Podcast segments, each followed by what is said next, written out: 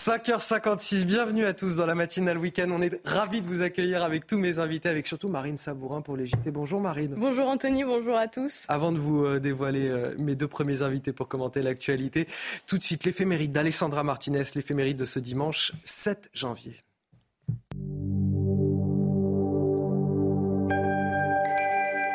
Chers amis, bonjour. Comme je vous le disais hier, c'est aujourd'hui que l'Église célèbre l'Épiphanie, même si la date officielle est le 6 janvier. Pourquoi? Eh bien, car c'est une grande fête et il convient que le maximum de fidèles puissent aller à la messe le dimanche. Une bonne odeur de frangipane est peut-être en train de flotter chez vous, mais avant de déguster les galettes, prenons le temps de nous souvenir du sens de cette fête. Nous sommes en Galilée. Jésus vient de naître dans la crèche de Bethléem. L'Écriture nous dit que trois personnages puissants venus des extrémités du monde sont venus lui rendre hommage, guidés par une étoile.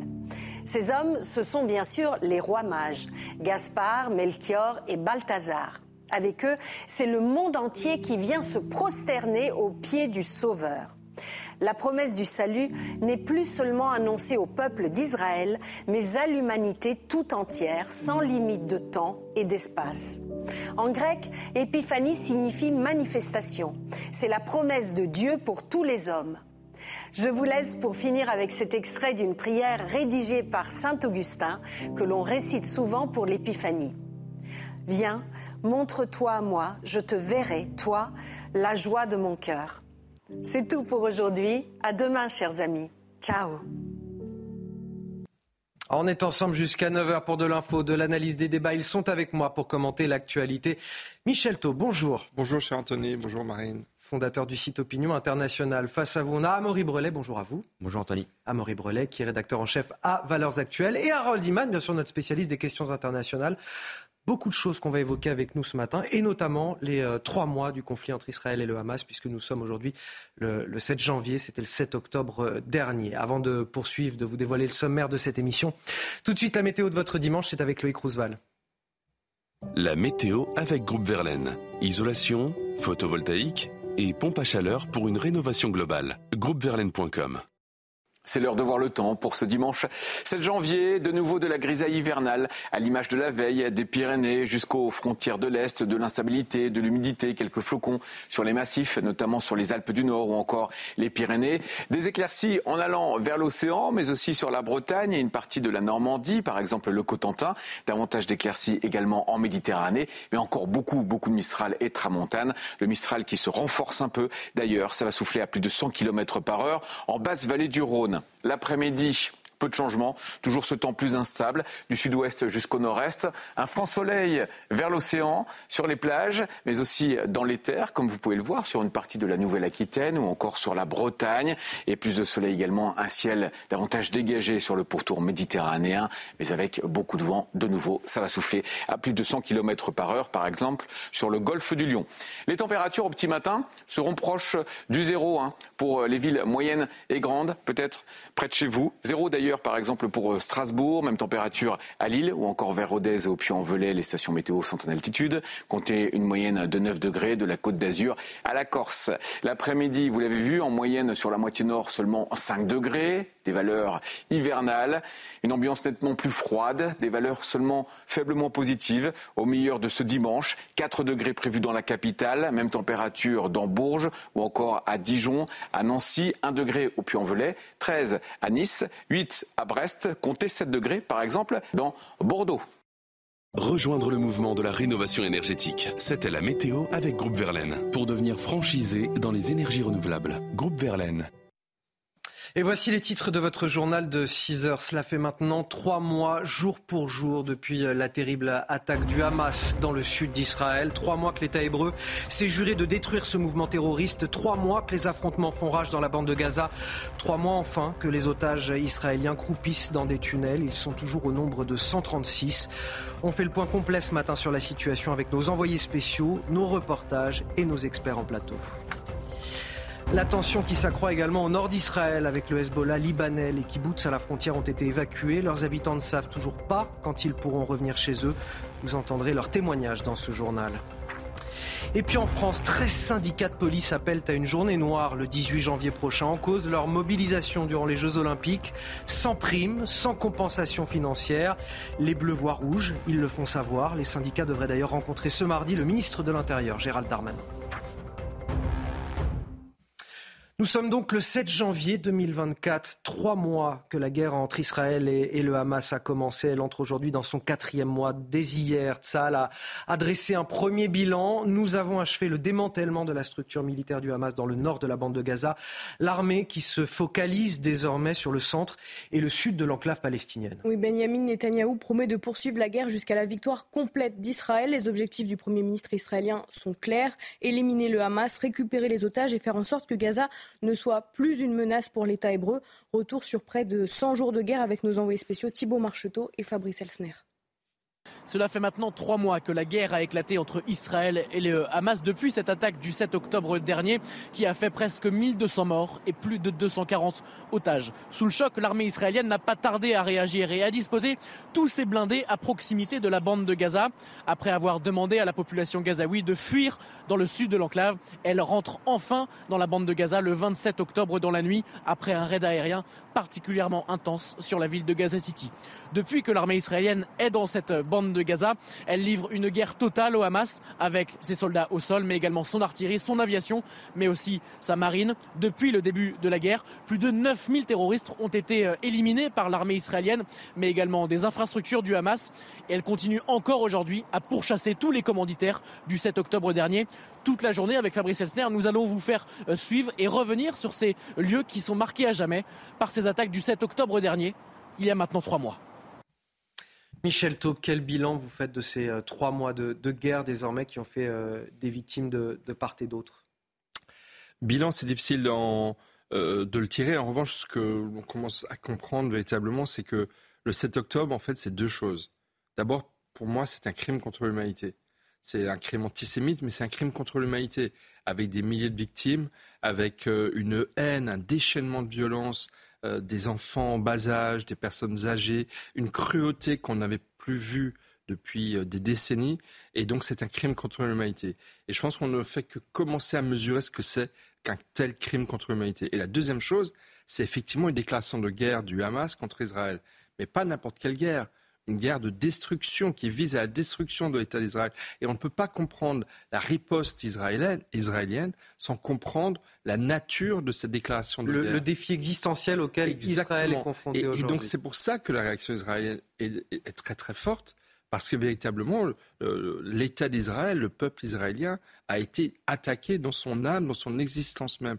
Et donc ces deux dimensions de crime contre l'humanité qui visent bien plus que les Israéliens, il faut rappeler qu'il y a eu des, de très nombreux otages. Il y a toujours de nombreux otages qui ne sont pas que israéliens. Il y a des franco-israéliens, des Français qui sont pris en otage. Donc c'est une attaque contre, au-delà d'Israël, contre des valeurs de liberté, des valeurs euh, occidentales qui, sont visées. Et ensuite, évidemment, c'est l'État d'Israël lui-même qui a été menacé euh, sur ses bases et qui donc, et c'est normal, c'est légitime, doit se défendre.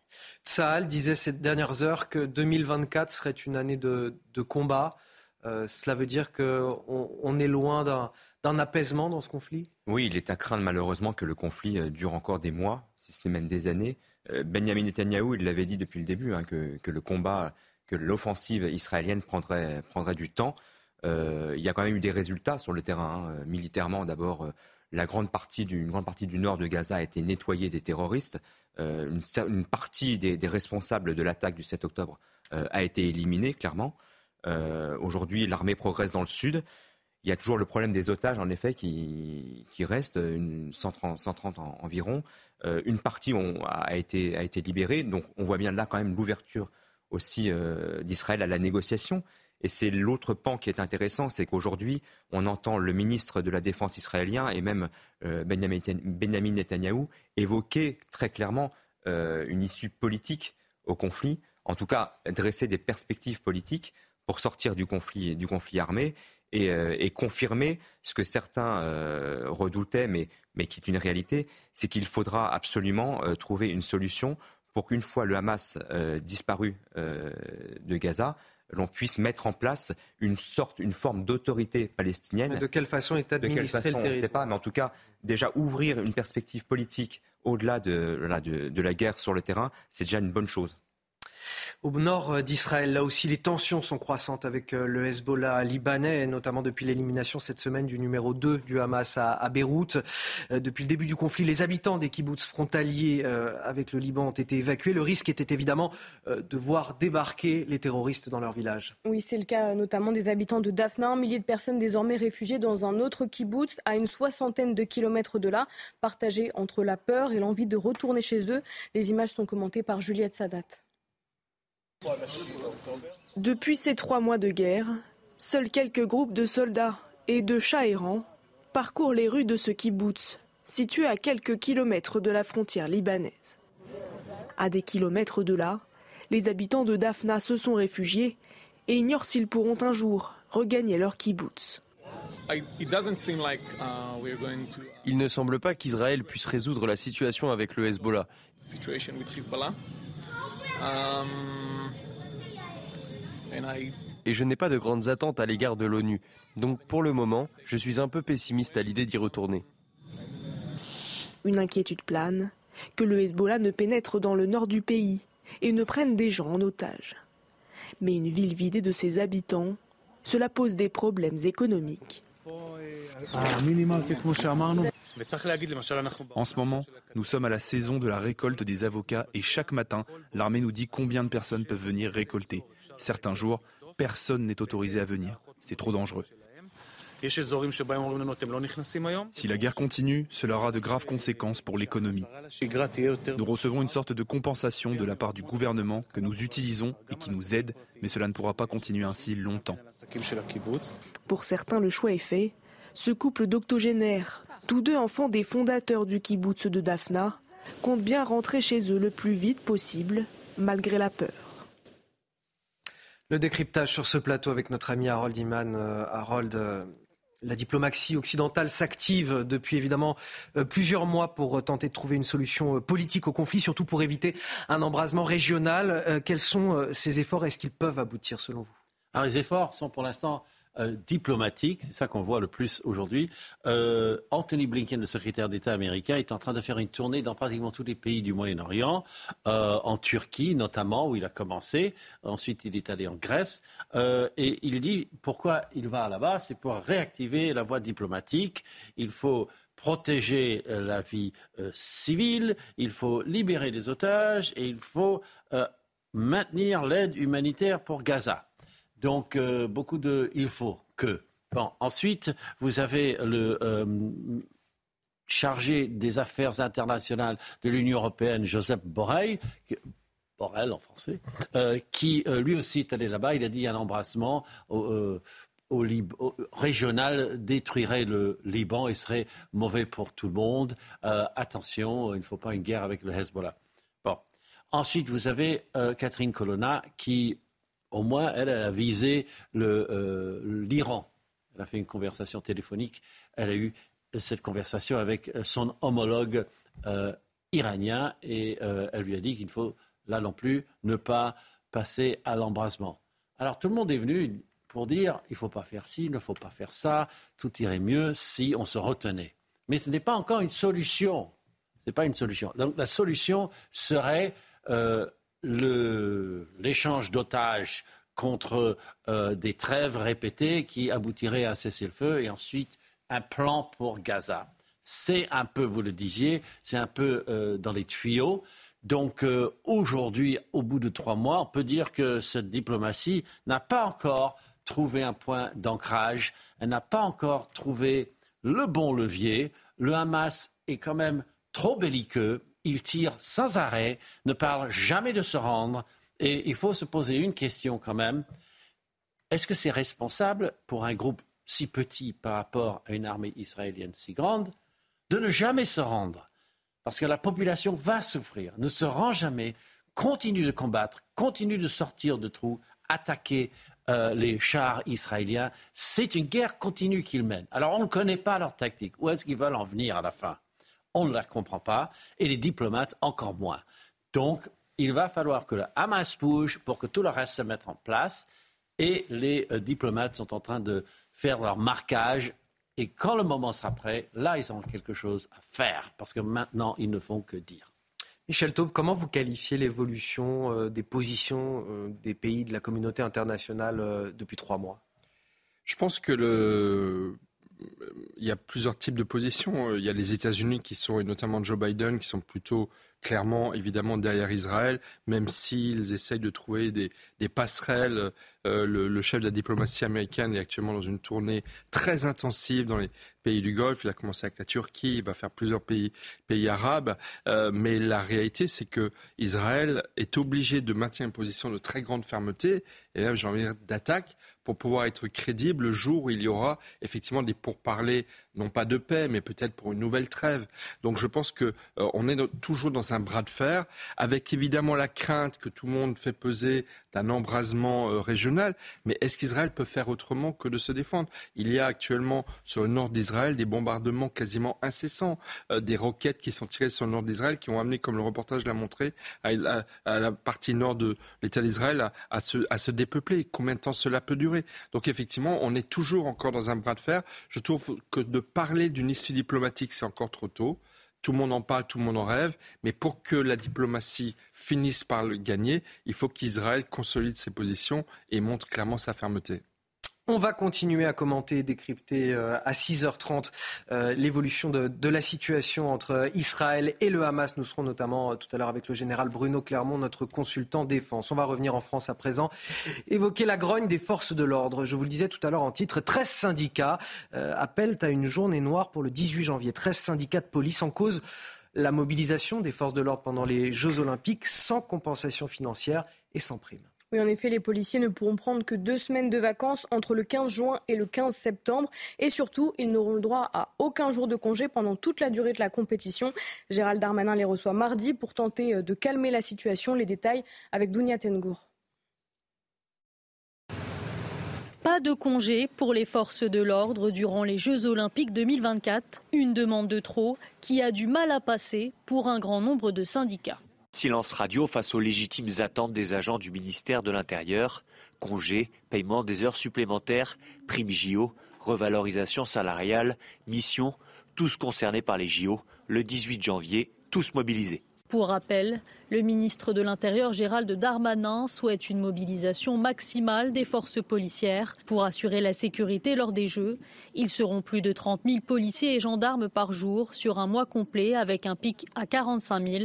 Dans ce contexte, les congés d'été des policiers seront réduits à deux semaines entre le 15 juin et le 15 septembre. Aucun congé ne sera accordé entre le 24 juillet et le 11 août, malgré l'attribution d'une prime conditionnée allant de 500 à 1500 euros. Les syndicats appellent à plus de garanties, notamment sur le respect des congés, mais aussi sur leur gratification. Le ministre nous écrit enfin mais rien de nouveau, toujours trop de flou, toujours trop d'incertitudes, toujours ce manque de reconnaissance sociale et financière. Pour l'heure, les discussions restent ouvertes puisqu'une réunion entre syndicats et ministres de l'Intérieur est prévue mardi prochain.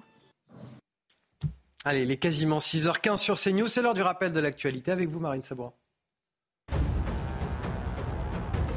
Trois jour pour jour que la guerre a commencé entre Israël et le Hamas, l'armée israélienne a annoncé hier avoir démantelé la structure du Hamas dans le nord de la bande de Gaza. Selon son porte-parole, l'objectif est désormais la libération des otages ainsi que le démantèlement du mouvement islamiste palestinien. La France devra aller au-delà des six premiers EPR, a indiqué dans une interview à la tribune du dimanche la ministre de la Transition énergétique Agnès Pannier-Runacher. Pour rappel, depuis le discours de Belfort de février 2022, dans lequel le président avait acté la relance du nucléaire, le gouvernement porte un programme de six nouveaux réacteurs EPR et huit en option. Et puis au moins 11 personnes ont été tuées, dont 5 enfants, lors d'une frappe russe qui a visé la ville de Pokrovsk et ses alentours à l'est de l'Ukraine. L'Ukraine a pour sa part visé à de multiples reprises la ville russe de Belgorod à 50 km de la frontière, notamment lors d'une attaque sans précédent samedi dernier qui a fait 25 morts.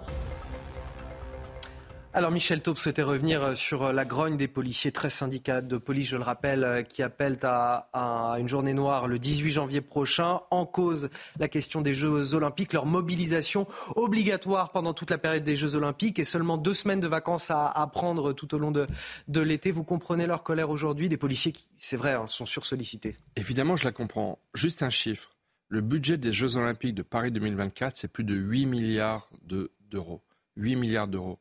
Et tout le monde dit, une des conditions, euh, peut-être la condition du succès des Jeux Olympiques, c'est qu'ils se déroulent en toute sécurité. Avec une menace terroriste qui est au plus haut, Exactement. Si on, doit, le rappeler. pas accorder aux policiers une juste, légitime euh, prime, soutien financier à un effort considérable qu'il aurait demandé. Et d'ailleurs, on parle de la police, mais on pourrait dire la même chose de l'armée. De très nombreux militaires vont être mobilisés pendant les Jeux Olympiques. Donc, toutes les forces, les polices municipales de toutes les villes qui accueillent euh, les Jeux Olympiques. Donc, je pense effectivement que toutes les forces de sécurité doivent recevoir un message très fort de soutien de la nation, qui n'est pas que moral, qui doit être financé, concret. Sinon, je pense que des journées noires comme celle du 18 janvier, il y en aura de nombreuses d'ici les Jeux Olympiques et l'ouverture le 26 juillet.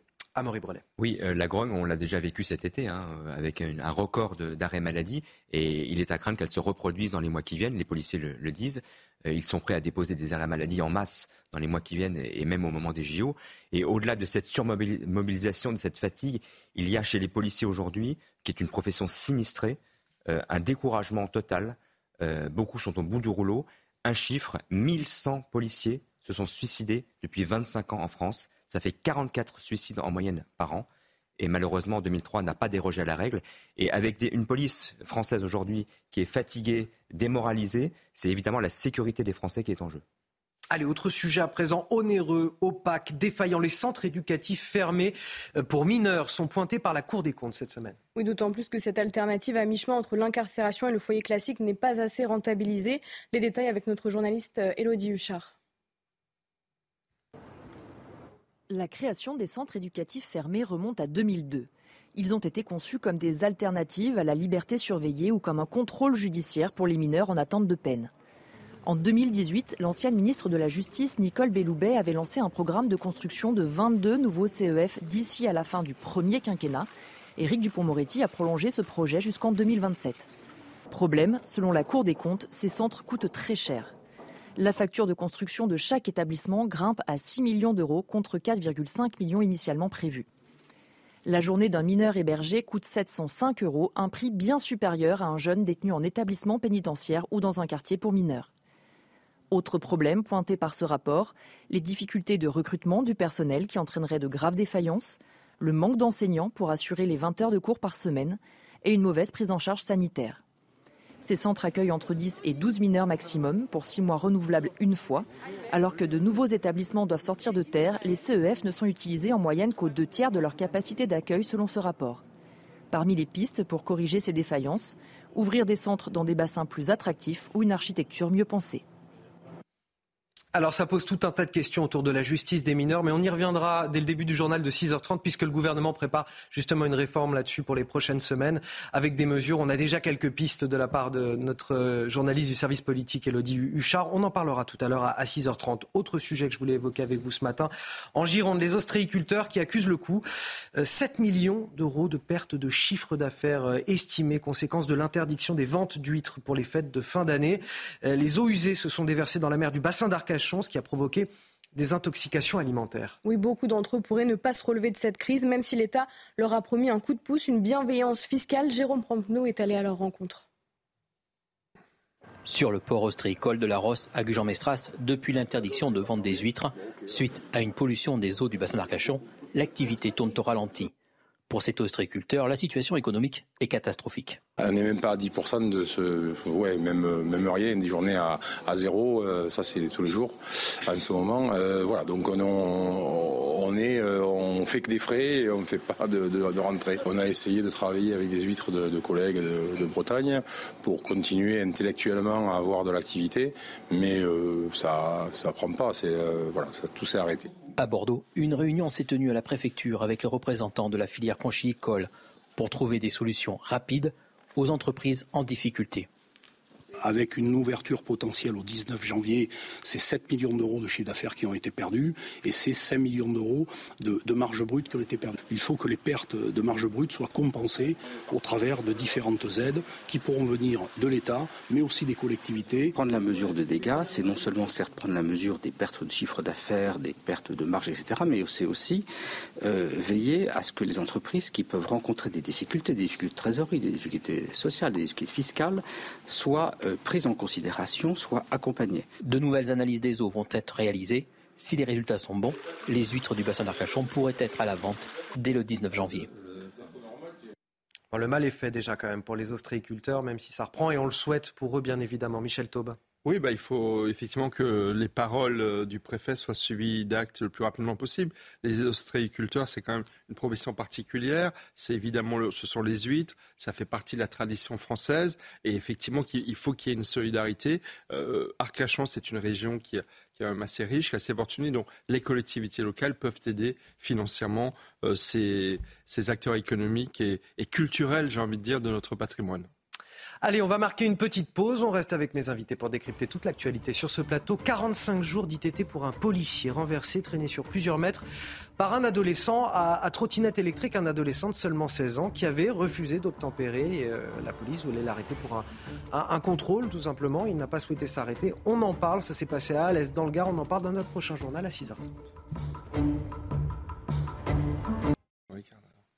La pub qui se termine sur un, gros débat sur la frangipane euh, en plateau avec euh, mes invités, frangipane ou pas frangipane. Amaury Brelet a tranché. Frangipane. Frangipane, sans aucun doute, je suis totalement d'accord avec vous. Pas besoin de discuter avec les autres, on est tous d'accord. On a tous tranché. Je, je, je sais pas. en, vrai, je, me demande si je vous demande votre avis. En vérité, euh, je pense que c'est voilà. Frangipane, un point, c'est tout pour la galette. À vous de nous donner votre avis, chers téléspectateurs. Voici les titres de votre journal de 6h30. 45 jours d'ITT pour un policier renversé et traîné sur plusieurs mètres par un adolescent à trottinette. À seulement 16 ans, il avait refusé de se soumettre à un contrôle de police. Les faits sont déroulés à Alès dans le Gard et on en parle dès le début de ce journal. C'est dans ce contexte que le gouvernement devrait faire des annonces dans les prochaines semaines, des annonces pour mettre un frein à la délinquance des mineurs, une réforme de la justice qui devrait mettre l'accent sur la responsabilité des parents. On fera le point sur les pistes étudiées avec Elodie Huchard du service politique de CNews. La guerre entre Israël et le Hamas qui entre aujourd'hui dans son quatrième mois. Tsahal dresse le bilan. Nous avons achevé le démantèlement de la structure militaire du Hamas dans le nord de la bande de Gaza. 8000 terroristes ont été euh, tués, des milliers d'armes saisies. Et on sera avec le général Bruno Clermont pour en parler. Mais tout d'abord, ce fléau des refus d'obtempérer qui ne cesse de croître. Un plus de 50% en 10 ans. On vous montrait hier les images chocs d'un policier projeté par une voiture par-dessus une, une, glissière de sécurité. On vous parle ce matin d'un policier sérieusement blessé dans le Gard, à Alès. Il a été renversé, traîné sur plusieurs mètres par un adolescent de 16 ans, juché sur une trottinette électrique. Oui, le jeune avait refusé de s'arrêter pour un contrôle de police. Il a été interpellé, sera bientôt jugé. Le récit de Godéric B. Les faits se sont déroulés mercredi à 17h40 à Alès, dans le Gard. Un adolescent de 16 ans en trottinette électrique est interpellé par une brigade anticriminalité. Refusant de s'arrêter, il traîne sur plusieurs mètres l'un des policiers et le blesse. Mon collègue est tombé très lourdement au sol et euh, il a eu une double fracture de la main droite avec 45 euh, jours euh, d'arrêt de travail dans un premier temps et 45 jours d'ITT. Il ne peut pas travailler. Hein. L'adolescent a finalement été stoppé et maîtrisé. Ce jeune garçon qui a été trouvé en plus porteur de stupéfiants et placé en garde à vue s'est vu être remis en liberté avec une convocation judiciaire pour comparaître euh, devant euh, la justice beaucoup plus tard. Une décision juridique jugée insuffisante. On sait très bien qu'à la sortie, ce jeune ne sera pas condamné, qu'on lui dira que c'est pas bien, il ne faut pas qu'il recommence, et il repartira comme il est venu. Et puis le lendemain, ben, s'il est contrôlé, ben, il recommencera parce que dans sa tête, tout est permis, la justice ne les punit pas pour de tels faits, donc ils peuvent recommencer à souhait. En 2022, près de 26 000 refus d'obtempérer ont été recensés en France. Oui, c'est un refus d'obtempérer toutes les 20 minutes à peu près euh, dans le, dans le pays. Euh, un véritable fléau et euh, qui ne touche pas que, des adultes. Mais voilà, on voit un adolescent de 16 ans là, désormais. Oui, c'est juste le, problème, le refus, le mépris de l'autorité en France. Là, il faut mettre très clairement en cause la responsabilité des parents. Moi, ça me rappelle une affaire récente à Nantes, c'était en novembre, où un pareil, un mineur avait percuté avec une voiture volée et avait traîné sur une vingtaine de mètres un policier qui s'en est retrouvé blessé et qui a été condamné à 35 heures de travaux d'intérêt général. Voilà. Donc quand l'impunité règne, ça encourage ce genre de comportement. Michel Taube.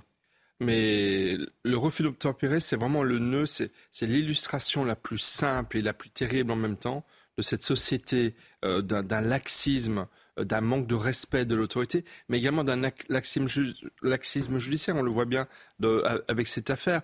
Très très rares sont les condamnations pénales lourdes. Et alors, les peines de prison, j'en parle même pas, effectuées encore moins, euh, prononcées par la justice en réponse à des refus d'obtempérer. Et donc, je pense qu'une des raisons aussi de la colère des policiers dont on parlait il y a un instant, elle est aussi liée à ce laxisme judiciaire. Non, les 25 000 refus d'obtempérer, c'est 25 000 mises en danger de la vie des policiers. Euh, hier, on voyait des images dans le nord de la France, près de Tourcoing, euh, d'une vidéo qu'il filmait, la gravité, la violence de ce que représente un refus d'obtempérer. Il faut que la justice passe et qu'elle passe très vite si on veut espérer dissuader certains jeunes de refuser d'obtempérer. Et notamment réformer la justice des, mineurs. Le gouvernement, justement, peaufine en, ce moment cette réforme. Comment mettre un frein à cette délinquance des plus jeunes? Des mesures seront présentées dans les prochaines semaines et elles devraient, justement, vous en parliez, euh, Mettre l'accent sur la responsabilité des parents. Oui, le défi pour le ministère de la Justice est de présenter un projet de loi bien ficelé qui tienne la route sur le plan juridique. Alors, quelles pistes sont étudiées? Elodie Huchard du service, police, euh, du service politique pardon, de CNews les dévoile pour nous ce matin.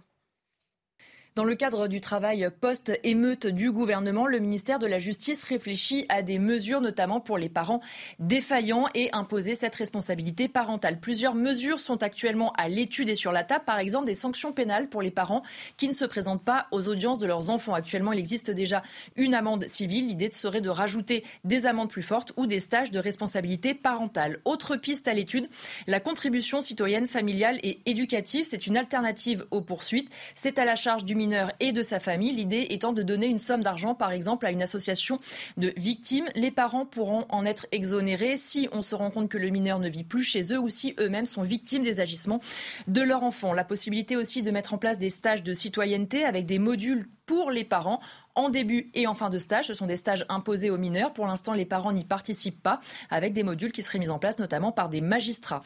L'idée aussi, c'est d'aggraver les peines en cas de délit de soustraction aux obligations parentales. Pour l'instant, le risque encouru est de deux ans de prison et 30 000 euros d'amende. La piste à l'étude est de passer à trois ans et 45 000 euros d'amende avec des peines complémentaire avec, par exemple, le travail d'intérêt général. Autre idée euh, du ministère, la création d'un placement éducatif dans une unité éducative de jour, par exemple quand le mineur est en attente de son jugement ou en sursis probatoire, avec l'obligation d'assister à ces modules qui sont assurés par la protection judiciaire de la jeunesse. Ce sont actuellement des pistes, rien n'est encore fondamentalement décidé. Il faudra ensuite évidemment un travail au Parlement, mais ce sont des mesures sur la table au ministère de la Justice. Alors j'apprends à travers ces pistes que certains parents ne se présentaient même pas aux audiences judiciaires de leurs enfants et qu'on menace de les sanctionner à, travers des mesures. Justement, s'ils ne se présentent pas, je ne savais même pas que c'était possible, en fait, que certains parents n'y allaient pas. Est-ce que les mesures qui sont présentées là, qu'on entend par euh, Huchard, vont dans le bon sens? Alors, elles vont dans le bon sens, mais à mon avis, elles ratent un objectif clé, c'est la sanction financière directe euh, sur les parents lorsque... Là, on parle d'une contribution citoyenne, familiale et bah éducative qui serait versée à des associations qui viennent en aide aux victimes. C'est pas suffisant Mais évidemment que ça n'est pas suffisant. Face à des jeunes qui ont participé à des émeutes comme l'été dernier, qui ont incendié, qui ont détruit, qui ont endommagé par exemple des écoles, s'il n'y a pas une sanction financière très rapide extrêmement rapide prononcée contre les familles avec des retenues sur les aides sociales, l'exclusion du logement social qui est souvent aussi un des points clés qui permet à des quartiers de devenir des territoires perdus de la République, on n'aura pas d'effet dissuasif. Je pense que des, effectivement des incitations à faire un travail social, à faire un travail d'intérêt général, ça ne fait pas peur à des familles de délinquants. Rappelez-vous ce que disait Madame Toraval, euh, la mère de Romans-sur-Isère. Elle disait nous sommes face non pas à une génération de jeunes délinquants, mais à une génération de jeunes délinquants dont les parents sont aussi des délinquants.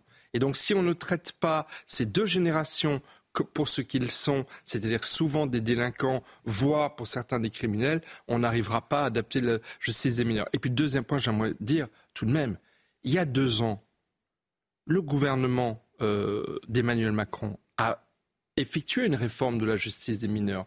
Il y a une modification de l'ordonnance de 1945.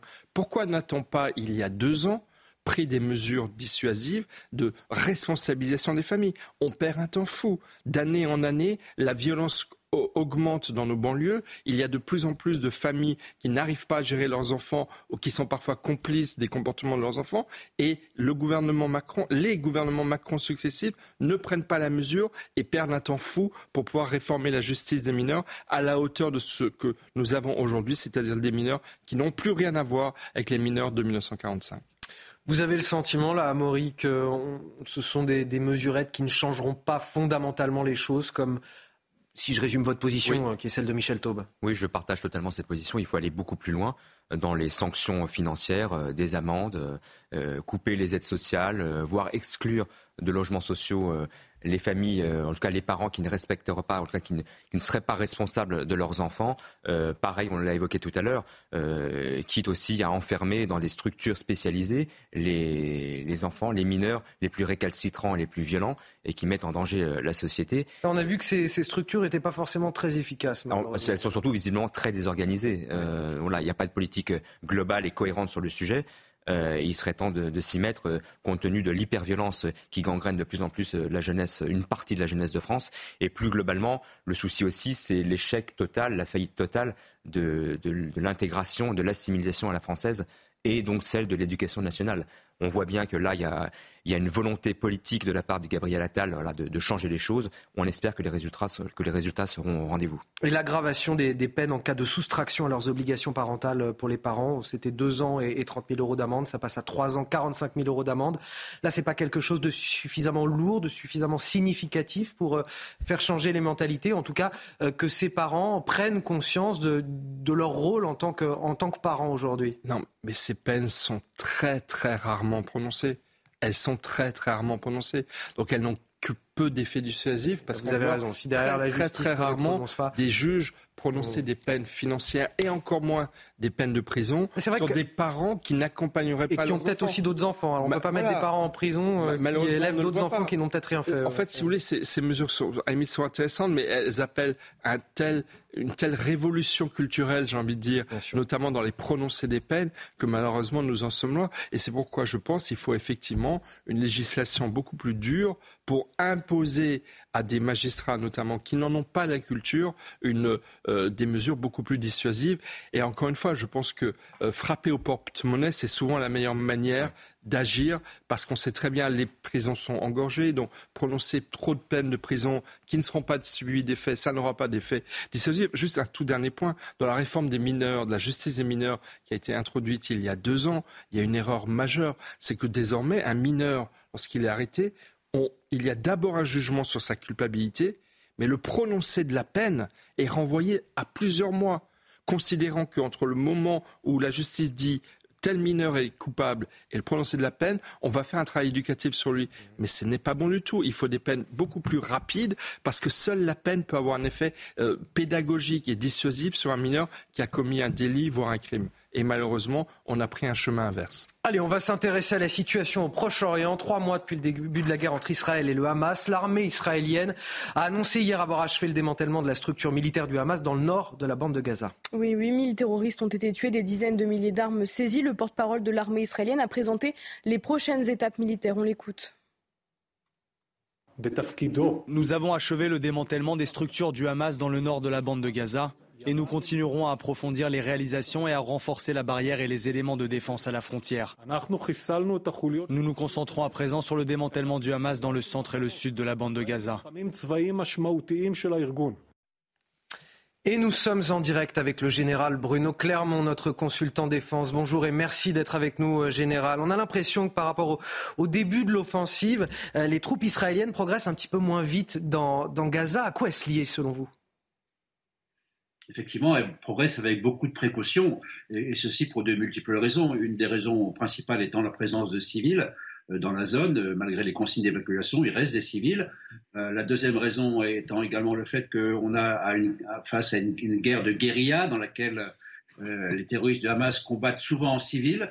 Donc les méprises avec les, civils et, les, et, les, terroristes du Hamas sont fréquentes.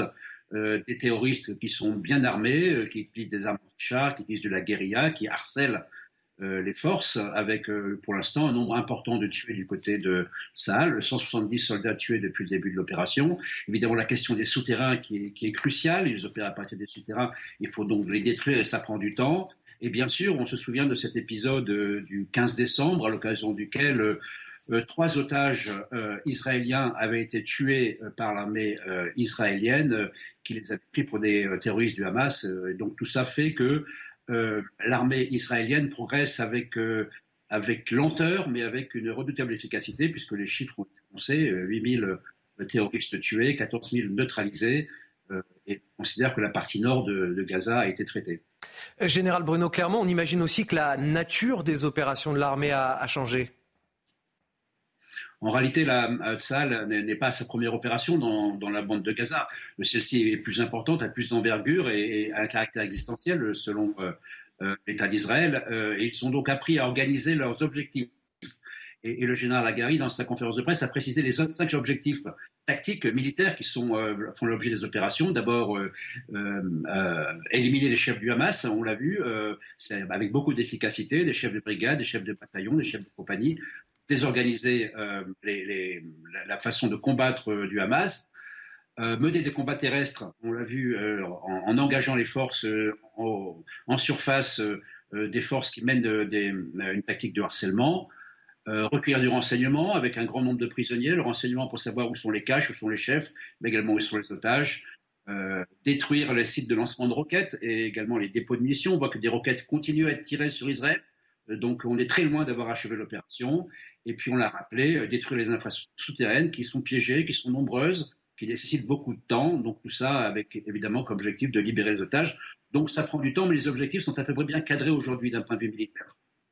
Euh, l'armée israélienne a, parlé d'une année de combat pour évoquer cette année 2024. Euh, l'idée d'une riposte éclair contre le Hamas est désormais enterrée. Il faut s'attendre à un conflit long, général Bruno Clermont? Je crois que tout le monde a compris que le conflit serait très long. Euh, ça a été annoncé par les autorités euh, euh, d'Israël. rappelons les trois objectifs hein, qui sont chacun d'entre eux très compliqués. Le premier, détruire le Hamas, qui est une force puissante de 20 ou 30 000 hommes avec d'autres groupes terroristes qui sont à l'intérieur de la bande de Gaza, mais également en Israël. libérer les otages et garantir la sécurité du sud et du nord d'Israël. Alors garantir la sécurité du sud et du nord d'Israël, ça signifie qu'il n'y a pas que la bande de Gaza à traiter, il y a également la question de la Cisjordanie dans laquelle il y a de plus en plus d'opérations militaires, avec une zone qui est, une zone qui est effectivement une zone de, tension très forte et essentielle pour la, pour, la fin et, la, solution, une solution euh, politique à la fin de ce conflit. La question du Sud-Liban avec le Hezbollah, on a vu que les tensions sont permanentes et que le risque d'embrasement est également permanent. La question des outils euh, qui mènent des actions en mer Rouge pour lesquelles la coalition internationale s'organise. Et puis on le sait, on n'en parle pas beaucoup, mais euh, l'aviation Israël frappe régulièrement la Syrie et en particulier des, euh, milices pro-iraniennes euh, qui mènent des actions, qui préparent des actions euh, ou qui soutiennent Hezbollah dans, sa guerre contre, contre Israël. Donc tout ça signe, annonce une guerre très, très longue, une guerre dans laquelle il faut s'organiser, et une guerre évidemment dans laquelle il y a deux enjeux principaux. Le premier, c'est les risques d'embrasement au-delà de du conflit entre, entre Israël et le Hamas, les groupes terroristes, et également la question cruciale de la question humanitaire. Et là, je rappellerai que la France a mené une action assez originale puisque nous avons largué euh, du matériel euh, médical et du matériel euh, humanitaire des vivres à partir d'un avion dans une opération combinée entre les forces françaises et les forces jordaniennes. Merci Général Bruno Clermont. On vous retrouve à 7h30 pour un nouveau décryptage. À 6h45 sur CNews, c'est l'heure du rappel de l'actualité signé Marine Sabourin. Trois mois jour pour jour que la guerre a commencé entre Israël et le Hamas, l'armée israélienne a annoncé avoir tué 8000 euh, terroristes et saisi des dizaines de milliers d'armes et des millions de documents dans la zone. Selon un dernier bilan du ministère de la Santé du Hamas, les opérations israéliennes dans la, bande de Gaza auraient fait 22 euh, 000 morts et plus de 58 000 blessés. La France exhorte l'Iran et ses affidés à cesser immédiatement leur action déstabilisatrice au Proche-Orient. Dans un message posté sur X, la ministre des Affaires étrangères Catherine Colonna affirme avoir fait passer un message très clair, je cite, Le risque d'embrasement régional n'a jamais été aussi important, personne ne gagnerait à une escalade. Et puis les départements du Nord et du Pas-de-Calais sont toujours placés en vigilance orange. La décrue s'est poursuivie hier dans le Pas-de-Calais, frappée par un deuxième épisode de crue record en deux mois. Mais la baisse des niveaux dans certains secteurs va nécessiter encore plusieurs jours. Le décryptage d'Harold Iman à présent sur la situation au Proche-Orient. On va parler plus précisément de l'opinion publique israélienne qui, dont, dont, la forme d'union sacrée depuis le 7 octobre dernier commence à se fissurer quelque part. Ce sentiment anti-Netanyahou qui se renforce notamment chez les familles euh, d'otages. Est-ce que euh, le gouvernement actuel peut véritablement finir cette guerre ou il va falloir y avoir des, des ajustements? Vous avez 8 millions d'Israéliens qui se posent cette question. Et c'est ce qu'on appelle là-bas le débat toxique tout le monde rêve du 6 octobre, mais on ne peut pas y retourner. Et d'ailleurs, c'est le président de l'État d'Israël, Isaac Herzog, euh, qui euh, l'a formulé. Euh, le président israélien, typiquement, inaugure les chrysanthèmes, comme on dit, mais en réalité, il fait beaucoup. Il a une autorité morale. Donc, il essaye de réconcilier tout le monde. Donc, il commence à dire il faudra un grand forum pour se parler après. Donc, la plupart des familles de la plupart des otages veulent qu'on ramène les otages, quel que soit le prix. Et après, on réglera le problème du Hamas. Euh, sur le plan purement tactique, ce n'est pas évident ce qu'ils demandent. Parce qu'une fois, euh, comment obtenir les otages sans donner quelque chose au Hamas et, ce cadeau serait une victoire du Hamas. Mais bien sûr, la vie étant sacrée, ils veulent que les otages reviennent. Puis il y a un autre secteur de l'opinion un peu moins euh, démonstratives, on va dire, mais qui disent bah, les otages, on va essayer de les, euh, les, ramener, mais il faut détruire la masse en même temps. Ça, ça crée la toxicité. On ne peut plus vraiment se parler et les, euh, les euh, tensions qui existaient avant contre Netanyahou commencent à revenir. Est-ce que Netanyahou ne, reste pas trop longtemps? Est-ce qu'il n'est pas en train de manœuvrer pour garder son immunité parlementaire et pour rester au pouvoir à tout prix et à tout donner à son extrême droite? Parce qu'il les a pris dans le gouvernement des éléments qui ont fait de la prison pour euh, extrémisme. Hein. Le ministre de l'Intérieur a fait de la prison pour extrémisme en Israël. Donc voilà, c'est cette grande toxicité qui euh, s'installe et puis on pense que Netanyahu ne pourra pas durer après. Donc, il n'y a pas beaucoup d'entrain à suivre la personne. Donc voilà, cette guerre, elle se fait un petit peu sur un consensus, mais voilà, les vieilles querelles reviennent, la droite, la gauche, les laïcs et les religieux. Merci euh, Harold Iman. On va revenir en France à présent avec cette vive inquiétude des agriculteurs. On est en ce moment en pleine négociation commerciale entre la grande distribution et les fournisseurs, euh, des négociations qui ont été avancées par le gouvernement justement pour faire baisser les prix face à l'inflation. Oui, seulement voilà, les charges qui pèsent sur les agriculteurs n'ont pas vraiment baissé. Ils ont le sentiment d'être aujourd'hui sous pression. Nos équipes ont rencontré un éleveur bovin en Vendée. Le reportage est signé Michael Chailloux. L'embellie, c'est déjà du passé pour les éleveurs bovins. Après l'année 2022, où les prix avaient été revalorisés d'un euro par kilo, la pression à la baisse est déjà arrivée dans les cours de ferme. Cédric Mandin élève avec son frère et deux salariés 250 vaches charolaises en Vendée. On a commencé à voir sur la fin d'année 2023 cette pression, cette traduction de la pression sur une baisse de 20 à 30 centimes sur l'ensemble de nos animaux. Si on doit baisser les prix, ça sera les éleveurs qui, seront pénalisés. Ça sera jamais parce qu'elles en parlent, mais à part maintenir leur marge, le reste, elles s'en foutent. La loi Egalim 2 a redonné du poids aux agriculteurs dans la négociation commerciale. Mais pas question d'être les victimes du discours anti-inflation du gouvernement ou de la défense du consommateur brandi comme un étendard par la grande distribution. Quand tu entends tous les jours euh, ce message qui te dit que tu dois avoir des prix bas, des prix bas, euh, forcément euh, on se pose des questions. Je ne vais pas rester esclave d'une grande distribution ou de choses comme ça. quoi. Et, si on ne doit pas payer mon produit parce que je fais mon taf, je fais tout, eh ben tant pis, je m'en vais. La profession agricole ne s'accroche plus comme avant, dit cet éleveur, par ailleurs responsable syndical. Et les chiffres lui donnent raison. Moins 900 000 vaches en 7 ans en France sur un cheptel de 8 millions, synonyme de porte ouverte aux importations. Michel Taube. Il est juste scandaleux que l'hyperinflation qu'on a connue depuis maintenant un an et demi n'ait pas profité aux marges des agriculteurs on est à un mois et demi ou presque du salon de l'agriculture. Euh, nos agriculteurs font partie du patrimoine français et il faut les aider, notamment au niveau de leur marge commerciale. Et c'est le mot de la fin de cette première heure d'information euh, dans la matinale week-end de CNews. Le temps pour moi de remercier évidemment Michel Taube et Amaury Brelet euh, pour le décryptage de l'actualité. On se retrouve toujours avec Marine Sabourin et Harold Iman dans quelques instants après la pause. On fera le point sur ces trois mois depuis le début du conflit entre Israël et le Hamas avec nos reportages, nos envoyés spéciaux et le décryptage en plateau bien sûr d'Harold Iman. Tout de suite sur CNews. La météo avec Groupe Verlaine. Isolation, photovoltaïque et pompe à chaleur pour une rénovation globale. Groupeverlaine.com c'est l'heure de voir le temps pour ce dimanche 7 janvier, de nouveau de la grisaille hivernale, à l'image de la veille, des Pyrénées jusqu'aux frontières de l'Est, de l'instabilité, de l'humidité, quelques flocons sur les massifs, notamment sur les Alpes du Nord ou encore les Pyrénées. Des éclaircies en allant vers l'océan, mais aussi sur la Bretagne et une partie de la Normandie, par exemple le Cotentin. Davantage d'éclaircies également en Méditerranée, mais encore beaucoup, beaucoup de Mistral et Tramontane. Le Mistral qui se renforce un peu. D'ailleurs, ça va souffler à plus de 100 km par heure en basse vallée du Rhône. L'après-midi, de changements, toujours ce temps plus instable, du sud-ouest jusqu'au nord-est. Un franc soleil vers l'océan, sur les plages, mais aussi dans les terres, comme vous pouvez le voir sur une partie de la Nouvelle-Aquitaine ou encore sur la Bretagne. Et plus de soleil également, un ciel davantage dégagé sur le pourtour méditerranéen, mais avec beaucoup de vent. De nouveau, ça va souffler à plus de 100 km par heure, par exemple, sur le golfe du Lion. Les températures au petit matin seront proches du zéro hein, pour les villes moyennes et grandes, peut-être près de chez vous. Zéro d'ailleurs par exemple pour euh, Strasbourg, même température à Lille ou encore vers Rodez au Puy-en-Velay, les stations météo sont en altitude. Comptez une moyenne de 9 degrés de la côte d'Azur à la Corse. L'après-midi, vous l'avez vu, en moyenne sur la moitié nord seulement 5 degrés, des valeurs hivernales, une ambiance nettement plus froide, des valeurs seulement faiblement positives. Au meilleur de ce dimanche, 4 degrés prévus dans la capitale, même température dans Bourges ou encore à Dijon, à Nancy, 1 degré au Puy-en-Velay, 13 à Nice, 8 à Brest, comptez 7 degrés par exemple dans Bordeaux. Rejoindre le mouvement de la rénovation énergétique. C'était la météo avec Groupe Verlaine pour devenir franchisé dans les énergies renouvelables. Groupe Verlaine.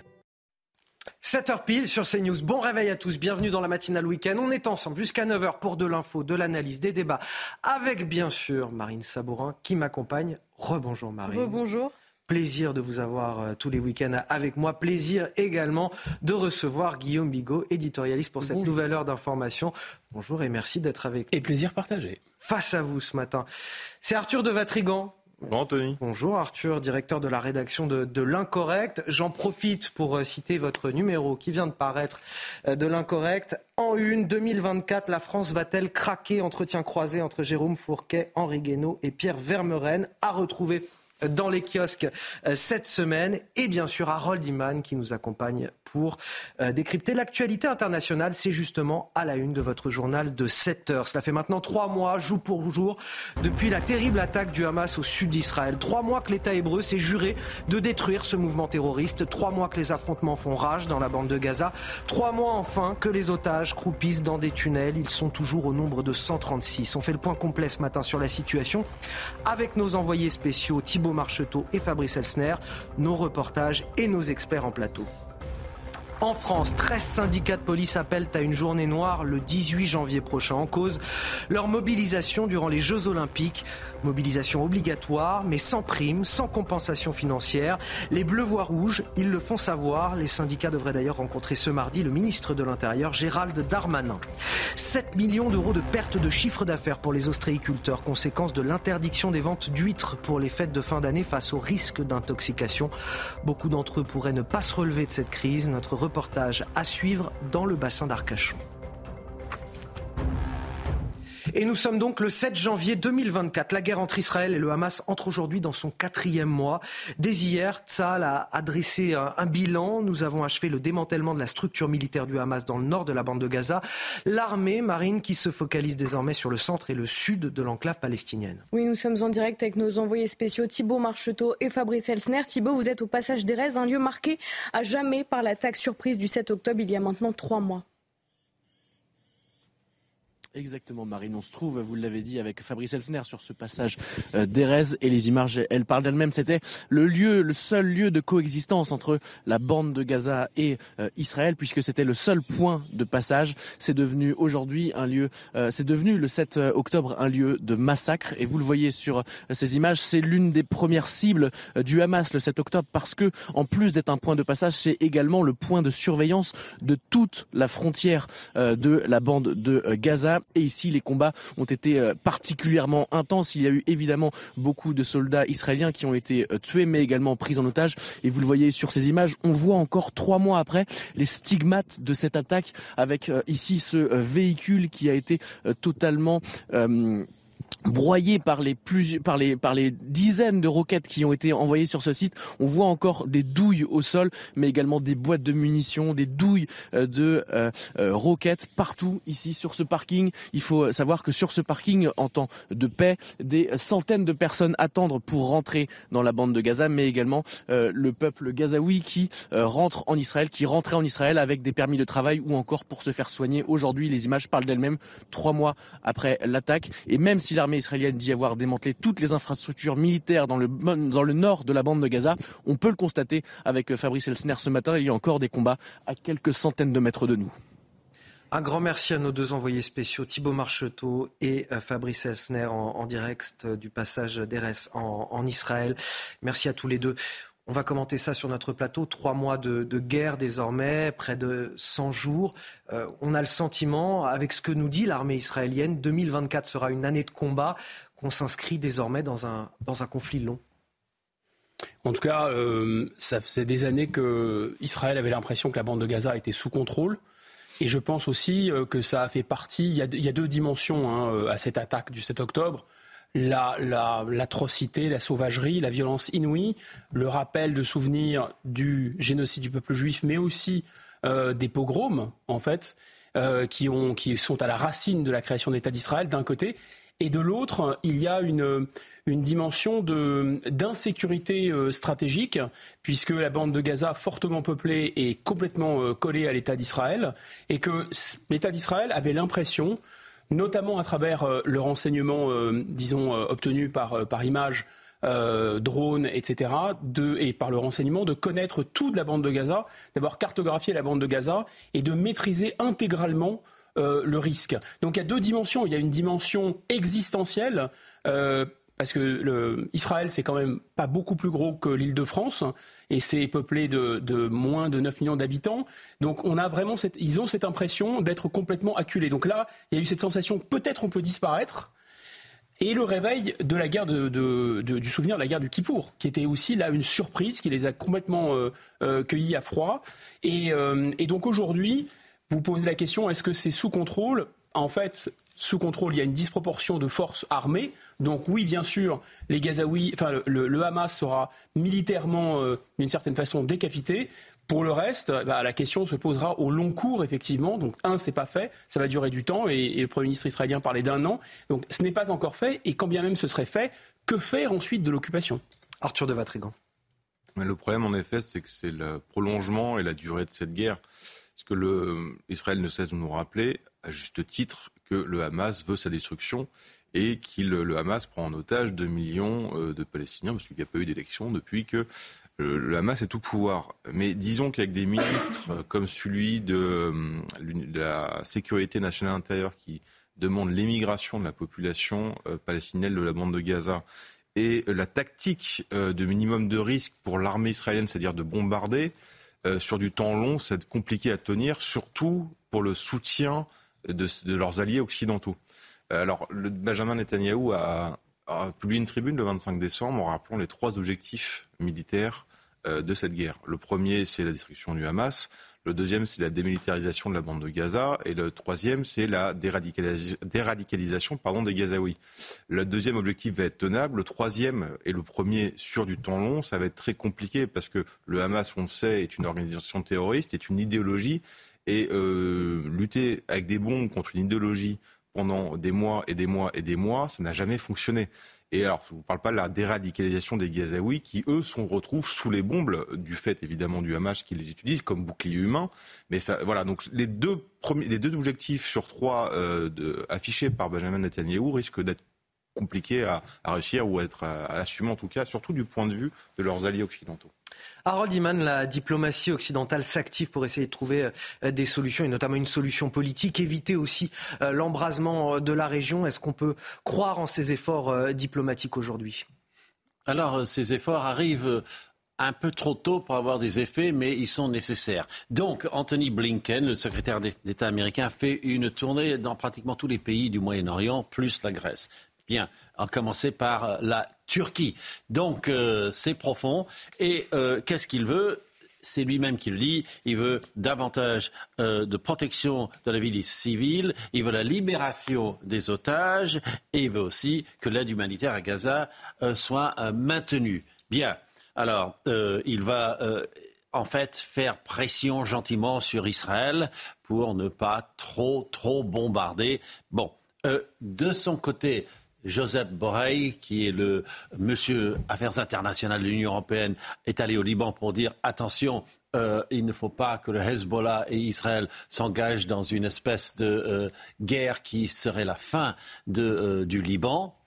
Bon. Et ensuite, nous avons Catherine Colonna. Et là, on va voir, c'est intéressant, elle s'adresse directement au régime iranien dans un tweet qui, voilà, elle a appelé euh, pour lui dire euh, le risque d'embrasement régional n'a jamais été aussi important et l'Iran a ses affidés ça veut dire tous ces, euh, ces Hezbollah, ces Houthis au Yémen, doivent immédiatement cesser leurs actions déstabilisatrices et personne ne gagnerait à une escalade. Bon, euh, elle a dit beaucoup plus que ça au téléphone. Ils ont tous planté leur message et maintenant on attend que la situation sur le terrain change et ensuite ils seront déjà en pole position pour aller vers la prochaine étape qui sera la trêve, le cessez-le-feu, euh, la fin des hostilités donc et euh, la reconstruction de Gaza. Vous croyez, Guillaume Bigot, en l'efficacité de la communauté internationale pour apaiser les tensions? Je crois en l'efficacité euh, là de la présence militaire massive américaine, dont euh, tout à fait au démarrage, avec euh, deux porte-avions et, et des interventions d'ailleurs et des frappes et notamment euh, le, terme affidé renvoie, le terme anglo-saxon, que ça de proxy, puisque l'Iran s'appuie sur le Hezbollah, qui est au Liban d'un côté, et s'appuie sur les Houthis au Yémen. Et euh, la crainte euh, d'Israël, c'est qu'il y a un embrasement généralisé. Et il y a tout de même eu des tentatives de la part notamment des Houthis, un peu moins du Hezbollah, ils ont fait le service minimum, euh, de, rentrer, en tout cas de rentrer en conflit. Un, de tirer sur Israël et de tirer notamment sur euh, des bateaux, vous savez, qui, euh, qui ravitaillent en pétrole et même du fret international euh, qui passe par le canal de Suez. Donc ça c'est déjà fait, ça a déjà un impact euh, international. Donc je ne crois pas vraiment à la capacité de la communauté internationale de trouver une solution. Je crois à la capacité de la communauté internationale et d'abord des États-Unis d'empêcher euh, un embrasement. Dernier commentaire, je pense que si embrasement il aurait dû y avoir, je moi, il me semble que c'était beaucoup plus probable, il faut rester très prudent, hein, que ce, ce, ce, soit passé le 7 octobre. Euh, L'effet de surprise du 7 octobre avec cette attaque ignoble, c'était en même temps le moyen pour tous les adversaires d'Israël, les ennemis d'Israël, d'attaquer simultanément. S'ils ne l'ont pas fait, c'est qu'ils n'avaient pas nécessairement l'intention de le faire. Je vous propose de revenir en France avec la grogne des forces de l'ordre. 13 syndicats de police qui appellent à une journée noire le 18 janvier prochain en cause leur mobilisation obligatoire pendant les Jeux Olympiques sans compensation financière ni prime. Oui, en effet, les policiers ne pourront prendre que deux semaines de vacances entre le 15 juin et le 15 septembre. Et surtout, ils n'auront le droit à aucun jour de congé pendant toute la durée de la compétition. Gérald Darmanin les reçoit mardi pour tenter de calmer la situation. Les détails avec Dounia Tengour. Pas de congé pour les forces de l'ordre durant les Jeux Olympiques 2024. Une demande de trop qui a du mal à passer pour un grand nombre de syndicats. Silence radio face aux légitimes attentes des agents du ministère de l'Intérieur.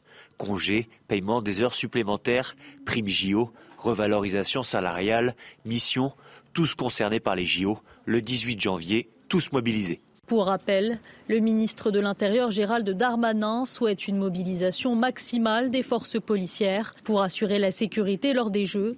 Ils seront plus de 30 000 policiers et gendarmes par jour sur un mois complet avec un pic à 45 000. Dans ce contexte, les congés d'été des policiers seront réduits à deux semaines entre le 15 juin et le 15 septembre. Aucun congé ne sera accordé entre le 24 juillet et le 11 août, malgré l'attribution d'une prime conditionnée allant de 500 à 1500 euros. Les syndicats appellent à plus de garanties, notamment sur le respect des congés, mais aussi sur leur gratification. Le ministre nous écrit enfin. Mais rien de nouveau, toujours trop de flou, toujours trop d'incertitudes, toujours ce manque de reconnaissance sociale et financière. Pour l'heure, les discussions restent ouvertes puisqu'une réunion entre syndicats et ministres de l'Intérieur est prévue mardi prochain. Arthur de Vatrigan. Les gilets jaunes, la crise sanitaire, le terrorisme, la réforme des retraites, les émeutes, la Coupe du Monde de rugby il y a quelques mois.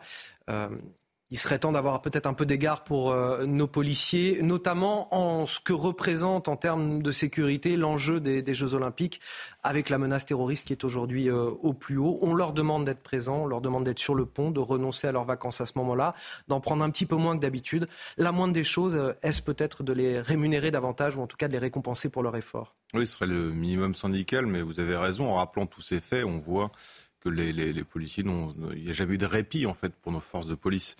Euh, même si le ministre de l'Intérieur se fanfaronne un peu avec des chiffres en expliquant que ça se passe bien et que finalement c'est toujours moins pire qu'avant, la réalité c'est qu'aujourd'hui en France, on ne peut plus rien faire sans mobiliser l'ensemble des forces de police, que ce soit pour des événements exceptionnels. Euh, comme les Jeux Olympiques ou des événements euh, assez basiques comme le 31 décembre par exemple. Mmh. oui, ma liste n'était pas exhaustive effectivement. Donc vous, en fait, la réalité est là, c'est qu'on ne peut plus rien faire sans une force de police déployée sur tout le territoire. Or, vous avez en France une partie de la population qui n'a qu'une seule envie, pardonnez-moi l'expression, c'est de casser du flic. Et vous avez une partie de notre classe dirigeante et politique qui, n'a qu'une obsession, c'est de guetter le moindre faux pas de la police. Donc vous imaginez la tension dans laquelle ils exercent leur métier, sachant qu'on connaît tous leurs conditions de travail et leurs salaires misérables. Et que si vous ajoutez à ça en plus les difficultés de recrutement, parce qu'aujourd'hui il est très compliqué, même si vous avez la vocation de vouloir être policier, et que vous avez une justice qui ne suit pas, ce qui rendrait n'importe qui dépressif. Vous faites un boulot et derrière ça ne peut pas suivre, donc euh, vous avez l'impression d'être inutile, en plus de vous prendre des coups et en plus d'être surveillé par une intelligentsia euh, gauchiste qui ne rêve qu'une chose, c'est d'incarcérer du policier. Je peux vous dire que beaucoup de policiers ne recommanderaient pas à leurs enfants aujourd'hui d'entrer dans la, dans la profession. Le rappel de l'actualité, je vous laisserai un mot pour commenter juste après Guillaume Bigot. Le rappel de l'actualité à 7h15 sur CNews avec Marine Sabourin. Trois mois jour pour jour que la guerre a commencé entre Israël et le Hamas, l'armée israélienne a annoncé hier avoir démantelé la structure du Hamas dans le nord de la bande de Gaza. Selon son porte-parole, l'objectif est désormais la libération de tous les otages. La France devra aller au-delà des six premiers EPR, a indiqué dans une interview à la tribune dimanche la ministre de la Transition énergétique Agnès Pannier-Runacher. Pour rappel, depuis le discours de Belfort de février 2022, dans lequel le président avait acté la relance du nucléaire, le gouvernement porte un programme de six nouveaux réacteurs EPR et huit en option. Et puis au moins 11 personnes ont été tuées, dont 5 enfants, lors d'une frappe russe qui a visé la ville de Pokrovsk et ses alentours à l'est de l'Ukraine. L'Ukraine a pour sa part visé à de multiples reprises la ville russe de Belgorod à 50 km de la frontière, notamment lors d'une attaque sans précédent samedi dernier qui a fait 25 morts. Guillaume Bigot, un mot sur cette mobilisation des, policiers pour euh, les Jeux Olympiques et la grogne aujourd'hui. Euh, voilà, essayer de nous récompenser pour l'effort fourni et au regard des nombreux efforts fournis déjà pour le reste des événements qu'on peut traverser aujourd'hui dans notre société Bon, déjà, euh, en 2019, je crois que c'est la Cour des comptes qui avait pointé ça, il y avait 23, 24 millions d'heures supplémentaires qui n'avaient pas été payées euh, aux policiers. Donc c'est considérable. Euh, et ça, est-ce qu'ils ont été purgés Est-ce qu'elles ont été purgées dans leur intégralité, ces heures supplémentaires? Point d'interrogation. Mais ça donnait déjà un état de, de la grogne euh, légitime, puisque c'est la loi, hein, c'est la règle, euh, des policiers. Là, il s'est passé toutes ces séquences d'ultra-violence euh, entre les gilets jaunes, les manifestations retraites, les différentes manifestations qui ont dégénéré, bassines, etc., plus les émeutes plus maintenant les Jeux Olympiques. Donc effectivement, ils sont sur, sur. Parfois, ils ne sont pas toujours ils ont soutenu par leur hiérarchie. On l'a vu euh, dans l'affaire Naël, il a fallu l'affaire de la cagnotte hautement symbolique pour qu'ensuite le chef de l'État se déplace dans un poste de police. Donc voilà le contexte. Souvent, quand vous demandez des augmentations ou des conditions euh, salariales, euh, sociales meilleures, c'est aussi parce que ça traduit un malaise plus généralement. Donc là, le malaise, il est là, il est bien là, il a des raisons subjectives, manque de soutien, il a des raisons objectives, les conditions particulièrement rudes. Et je, moi, ça me paraît tout à fait vertigineux en conclusion d'avoir un événement comme ça, qui est, euh, qu'on peut peut-être un peu juger somptuaire, parce que la France est dans un, état difficile, de Jeux Olympiques, qui va coûter des milliards, 8, 9 milliards, même si une partie importante de ce budget est prise en charge par le privé, on sait qu'à chaque fois qu'il y a des Jeux Olympiques, dans tous les pays, le budget déborde. De ne pas avoir budgété euh, de quoi euh, indemniser les policiers ou récompenser les policiers, c'est très imprévoyant. L'inflation qui continue de frapper notre économie, un petit peu plus de 4% pour le, mois de décembre. Le gouvernement a imposé à la grande distribution et à ses fournisseurs des négociations, un calendrier, un nouveau calendrier de négociations. Oui, ces négociations doivent, s'achever à la fin du mois. Alors à quoi faut-il s'attendre? On fait le point avec notre journaliste éco, Lomique Guillot. Le but de ces négociations, c'est que les industriels et les représentants des enseignes de la grande distribution se mettent d'accord sur les prix des principaux produits de grande consommation pour 2024. Le but du gouvernement de son côté, c'est que ces prix restent les plus bas possibles ou en tout cas n'augmentent pas trop. Sauf qu'en face, évidemment, les uns comme les autres vont défendre leur beefsteak ou leur paquet de pâtes, c'est selon, et vont vouloir répercuter les hausses de prix des matières premières, les hausses du SMIC ou encore du prix de l'énergie et tenter de préserver leur marge, aussi bien les fournisseurs que les distributeurs. Alors évidemment, en ce moment, chacun essaye de se donner le beau rôle. Carrefour s'est offert un coup de com en retirant les produits PepsiCo de ses rayons, les sodas, mais aussi euh, les chips et les autres boissons, au prétexte que PepsiCo aurait été trop gourmand sur les hausses de prix.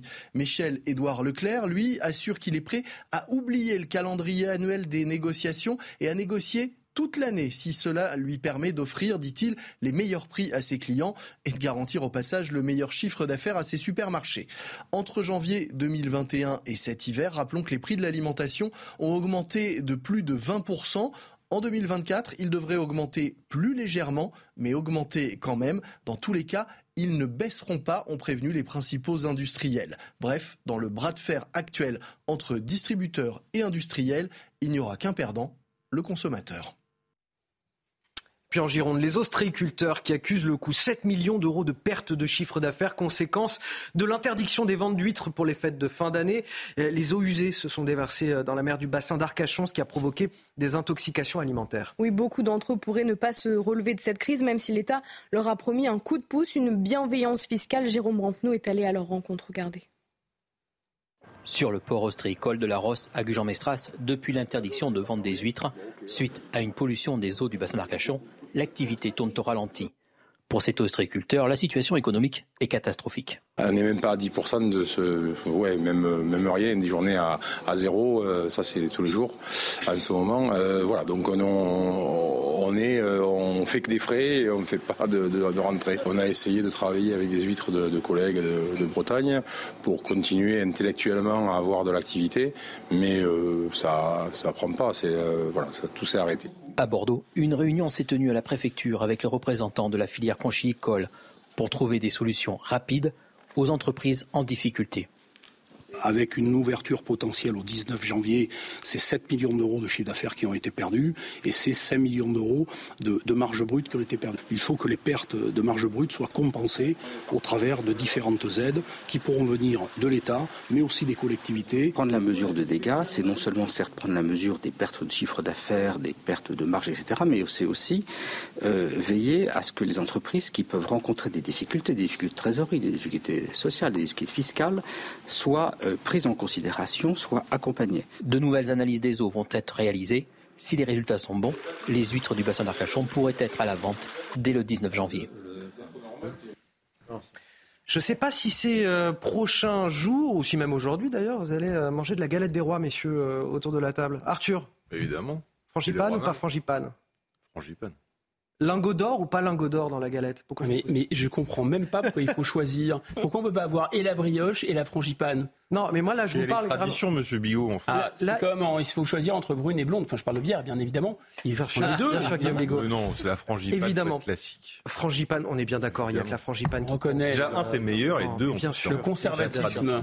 Bon, en, tout cas, ce que vous pourriez trouver et qui serait là une véritable surprise, c'est de l'or dans vos galettes. Non. Ou dans l'une de ces galettes qui sont vendues en ce moment, Marine. Oui, l'idée est initiée par le comptoir national de l'or qui collabore avec une vingtaine de boulangeries. Vous avez jusqu'au 29 janvier pour acheter une galette. Mathilde Couvillère-Flornois et Antoine Durand.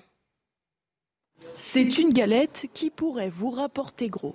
Pour la deuxième année consécutive, le comptoir national de l'or s'est associé avec 26 boulangeries en France. Des lingotins d'or de 5 grammes d'une valeur de 330 euros sont à gagner. Pour certains, c'est une raison de plus d'acheter une galette cette année. Les galettes sont excellentes. puis bon, en plus, s'il y a la possibilité de, un lingot d'or, rendez-vous compte. J'hésitais parce que je cherchais une portion individuelle, mais euh, il y avait cette, euh, cette possibilité et donc euh, effectivement ça fait la différence. Parmi les 26 boulangeries sélectionnées, trois se trouvent à Paris, dont celle-ci dans le 7e arrondissement. C'est eux qui sont venus à nous pour voilà en nous disant qu'on était une, boulangerie artisanale et c'est ce qu'ils recherchaient. Quoi. Voilà. Donc du coup, on s'est dit bien pourquoi pas de, de faire d'offrir un lingot d'or à nos, clients. Ça leur ferait euh, sûrement très plaisir. Ça fait venir du monde et voilà, une nouvelle clientèle, donc euh, c'est très bien pour nous. Les fèves ne seront cependant pas remplacées par ces lingotins. Les acheteurs de galettes devront renseigner un lien sur Internet et espérer être tirés au sort. Un concours qui fait entrer les rois mages dans l'ère 2.0 maintenant qu'on a ouvert le débat sur ah la galette, on va marquer une courte pause qui va nous permettre de discuter de ça. C'est un débat qui donne faim en fait. Hein. Euh, ah oui, bah, et puis ça commence à être l'heure là, mm. de, prendre le petit déj. Euh, peut-être la galette euh, ce midi en, famille. En tout cas, on va marquer une courte pause. On revient dans un instant. On évoquera euh, les refus d'obtempérer et également la justice des mineurs. Il y a un policier qui a été euh, renversé dans le Gard par un adolescent de, 16 ans, justement dans un contexte particulier qui est celle de la réforme de la justice des mineurs. Voilà, on va évoquer tout ça juste après la pause. Vous restez avec nous sur CNews. La matinale week-end se poursuit avec un plateau d'excellence. Harold Iman, Arthur de Vatrigan, Guillaume Bigot et bien sûr la grande Marine Sabourin pour les JT. Voici les titres de votre journal. À la une, 45 jours d'ITT pour un policier renversé et traîné sur plusieurs mètres par un adolescent à trottinette. À seulement 16 ans, il avait refusé de se soumettre à un contrôle. Les faits se sont déroulés à Alès, dans le Gard, et on en parle dès le début de ce journal. C'est dans ce contexte que le gouvernement devrait faire des annonces dans les prochaines semaines, des annonces pour mettre un frein à la délinquance des mineurs. Une réforme de la justice qui devrait mettre l'accent sur la responsabilité des parents. On fera le point sur les pistes étudiées avec Elodie Huchard du service politique de CNews. La guerre entre Israël et le Hamas qui entre aujourd'hui dans son quatrième mois. Tsahal dresse le bilan. Nous avons achevé le démantèlement de la structure militaire du Hamas dans le nord de la bande de Gaza. 8000 terroristes ont été tués, des milliers d'armes saisies. On sera avec le général Bruno Clermont pour en parler ce fléau des refus d'obtempérer. Ils ont progressé de 50% en l'espace de 10 ans. On vous montrait hier des images chocs d'un policier projeté par une voiture par-dessus une glissière de sécurité. Ce matin, on vous parle d'un policier sérieusement blessé dans le Gard, à Alès. Il a été renversé par un adolescent de 16 ans juché sur une trottinette électrique. Oui, l'agent a même été traîné sur plusieurs mètres. Le jeune avait refusé de s'arrêter pour un contrôle de police. Il a été interpellé et sera bientôt jugé. Le récit de Godéric B. Les faits se sont déroulés mercredi à 17h40 à Alès, dans le Gard. Un adolescent de 16 ans en trottinette électrique est interpellé par une brigade anticriminalité. Refusant de s'arrêter, il traîne sur plusieurs mètres l'un des policiers et le blesse. Mon collègue est tombé très lourdement au sol et euh, il a eu une double fracture de la main droite avec 45 euh, jours euh, d'arrêt de travail dans un premier temps et 45 jours d'ITT. Il ne peut pas travailler. Hein. L'adolescent a finalement été stoppé et maîtrisé. Ce jeune garçon qui a été trouvé en plus porteur de stupéfiants et placé en garde à vue s'est vu être remis en liberté avec une convocation judiciaire pour comparaître euh, devant euh, la justice beaucoup plus tard. Une décision juridique jugée insuffisante. On sait très bien qu'à la sortie, ce jeune ne sera pas condamné, qu'on lui dira que c'est pas bien, il ne faut pas qu'il recommence. et il repartira comme il est venu. Et puis le lendemain, ben, s'il est contrôlé, ben, il recommencera parce que dans sa tête, euh, tout est permis, euh, la justice ne les punit pas pour de tels faits, donc ils peuvent recommencer à souhait. En 2022, près de 26 000 refus d'obtempérer ont été recensés en France. Voilà, 26 000 refus d'obtempérer par an. C'est un refus d'obtempérer toutes les 20 minutes, Arthur de Vatrigan. Oui, c'est énorme et ça montre euh, à quel point l'autorité, euh, beaucoup de gens s'en fichent éperdument, et notamment des jeunes. Parce qu'en trottinette, alors déjà, bon, pour euh, renverser un policier en trottinette, c'est que la trottinette devait pas vraiment être norme, parce que normalement elle est plafonnée à 25 Elles sont bridées normalement pour à 25 km heure, donc même en fonçant à 25 km heure, c'est compliqué de se casser quelque chose. Donc déjà, elle devait pas être norme. Et on se dit même en trottinette, un, un policier vous demande de vous arrêter, vous ne le faites pas, c'est vous dire le, le, le niveau d'impunité, de sentiment d'impunité, qui n'est pas un sentiment, parce que c'est une réalité finalement dans lequel vivent, euh, nous, nous vivons tous aujourd'hui. Alors après, il y en a qui sont plus ridicules que d'autres et qui respectent un policier quand tu lui demandes de s'arrêter et d'autres qui au contraire foncent euh, et bien contents même de lui faire du, mal euh, souvent. Guillaume Bigot. Oui, pas mieux. C'est le symbole vraiment du fait qu'il n'y a plus de butée, il n'y a plus de capacité d'arrêter euh, ces mineurs qui non seulement n'obtempèrent pas, ne, sont plus, ne sont plus sous l'autorité de, l'État, mais, qui, mais qui parfois sont, ont des réactions, souvent même d'ailleurs ont des réactions agressives et voient la police ou les forces de l'ordre comme une sorte de bande, de bande rivale. On va rentrer dans le vif du sujet avec la justice des mineurs, justement. Comment mettre un frein à cette délinquance? Le gouvernement peaufine en ce moment sa réforme. Des mesures seront présentées dans les prochaines semaines. Elle devrait mettre l'accent sur la responsabilité des parents. Oui, le défi pour le ministère de la Justice, c'est de présenter un projet de loi bien ficelé qui tienne la route sur le plan juridique. Alors, quelles sont les pistes étudiées? Le Huchard du service politique de CNews les dévoile pour nous ce matin. Dans le cadre du travail post-émeute du gouvernement, le ministère de la Justice réfléchit à des mesures, notamment pour les parents défaillants et imposer cette responsabilité parentale. Plusieurs mesures sont actuellement à l'étude et sur la table, par exemple des sanctions pénales pour les parents qui ne se présentent pas aux audiences de leurs enfants. Actuellement, il existe déjà une amende civile. L'idée serait de rajouter des amendes plus fortes ou des stages de responsabilité parentale. Autre piste à l'étude, la contribution citoyenne familiale et éducative. C'est une alternative aux poursuites. C'est à la charge du et de sa famille. L'idée étant de donner une somme d'argent, par exemple, à une association de victimes. Les parents pourront en être exonérés si on se rend compte que le mineur ne vit plus chez eux ou si eux-mêmes sont victimes des agissements de leur enfant. La possibilité aussi de mettre en place des stages de citoyenneté avec des modules pour les parents en début et en fin de stage. Ce sont des stages imposés aux mineurs. Pour l'instant, les parents n'y participent pas, avec des modules qui seraient mis en place notamment par des magistrats.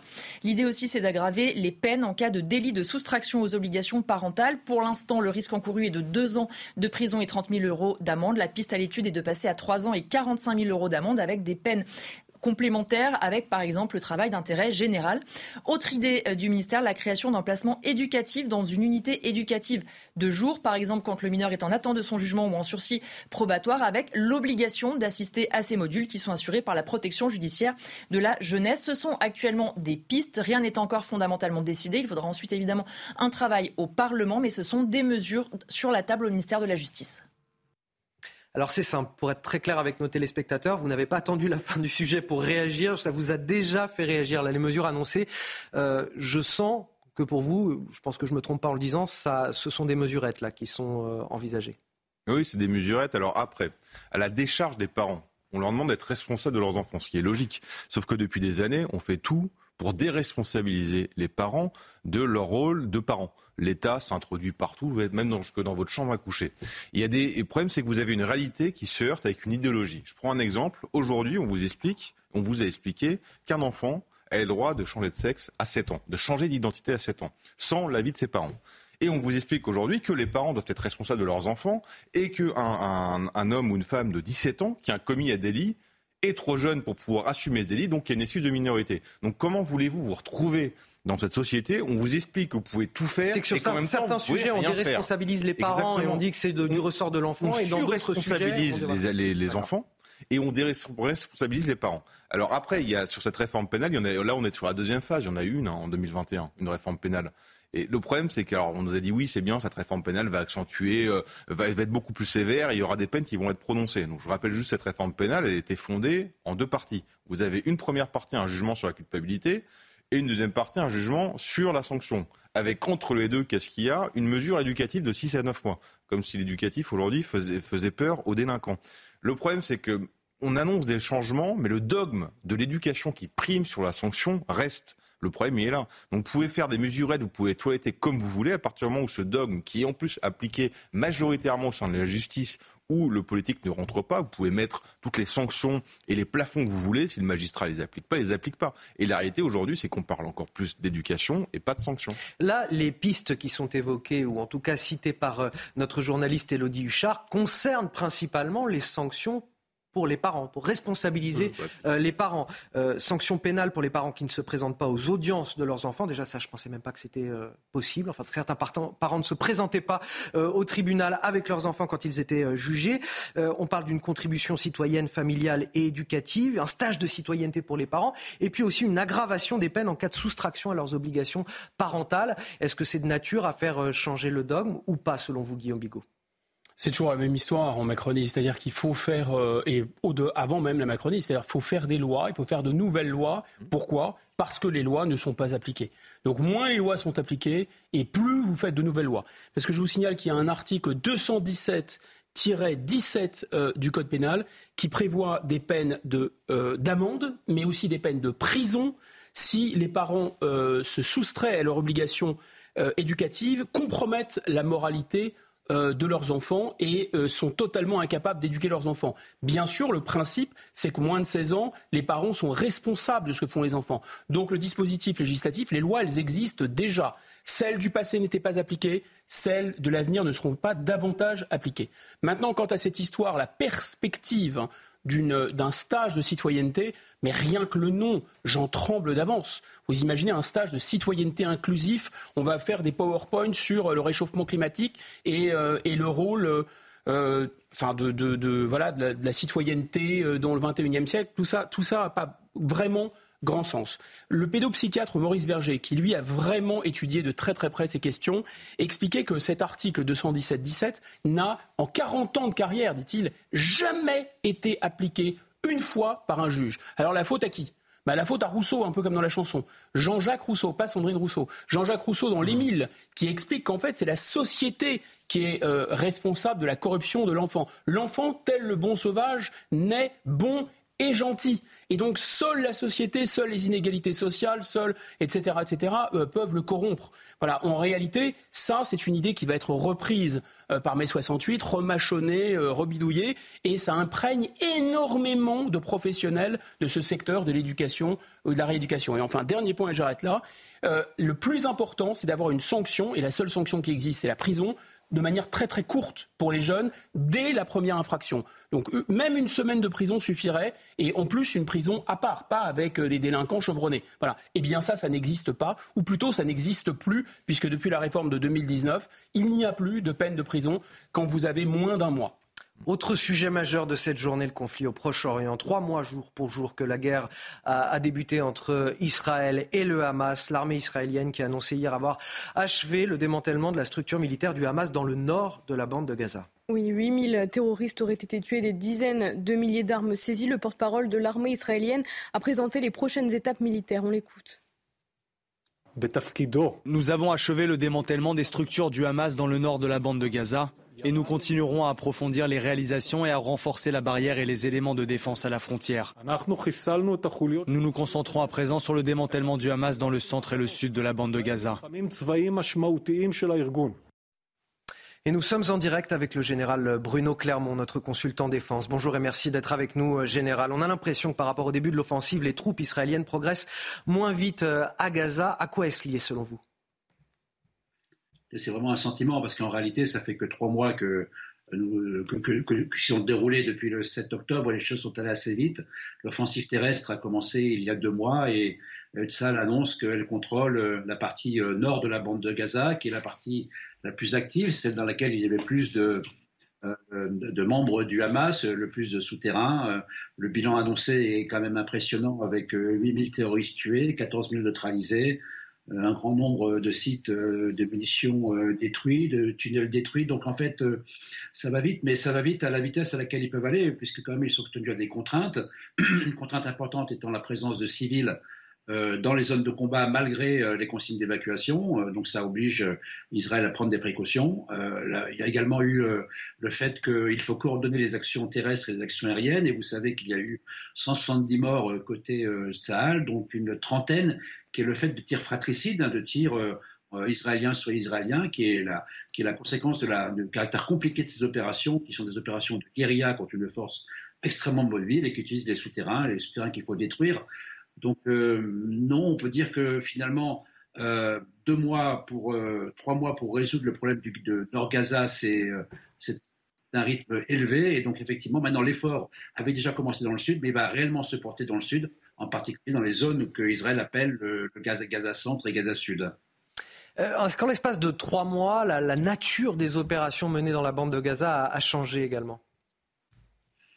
On n'a pas l'impression qu'elle ait changé, on a l'impression qu'elle s'est structurée, c'est-à-dire qu'au fil des semaines, euh, a organisé sa riposte de manière à, découper les objectifs militaires principaux qui sont la, destruction du Hamas et la libération des otages en, sous, en, soumission tactique, hein, telles qu'elles ont été présentées par euh, le porte-parole de Tzal. Je vais la prendre rapidement dans l'ordre. La première, euh, c'est éliminer les chefs militaires euh, puisque le Hamas est organisé en brigade, en bataillon, en compagnie. Et ça, ça a bien fonctionné.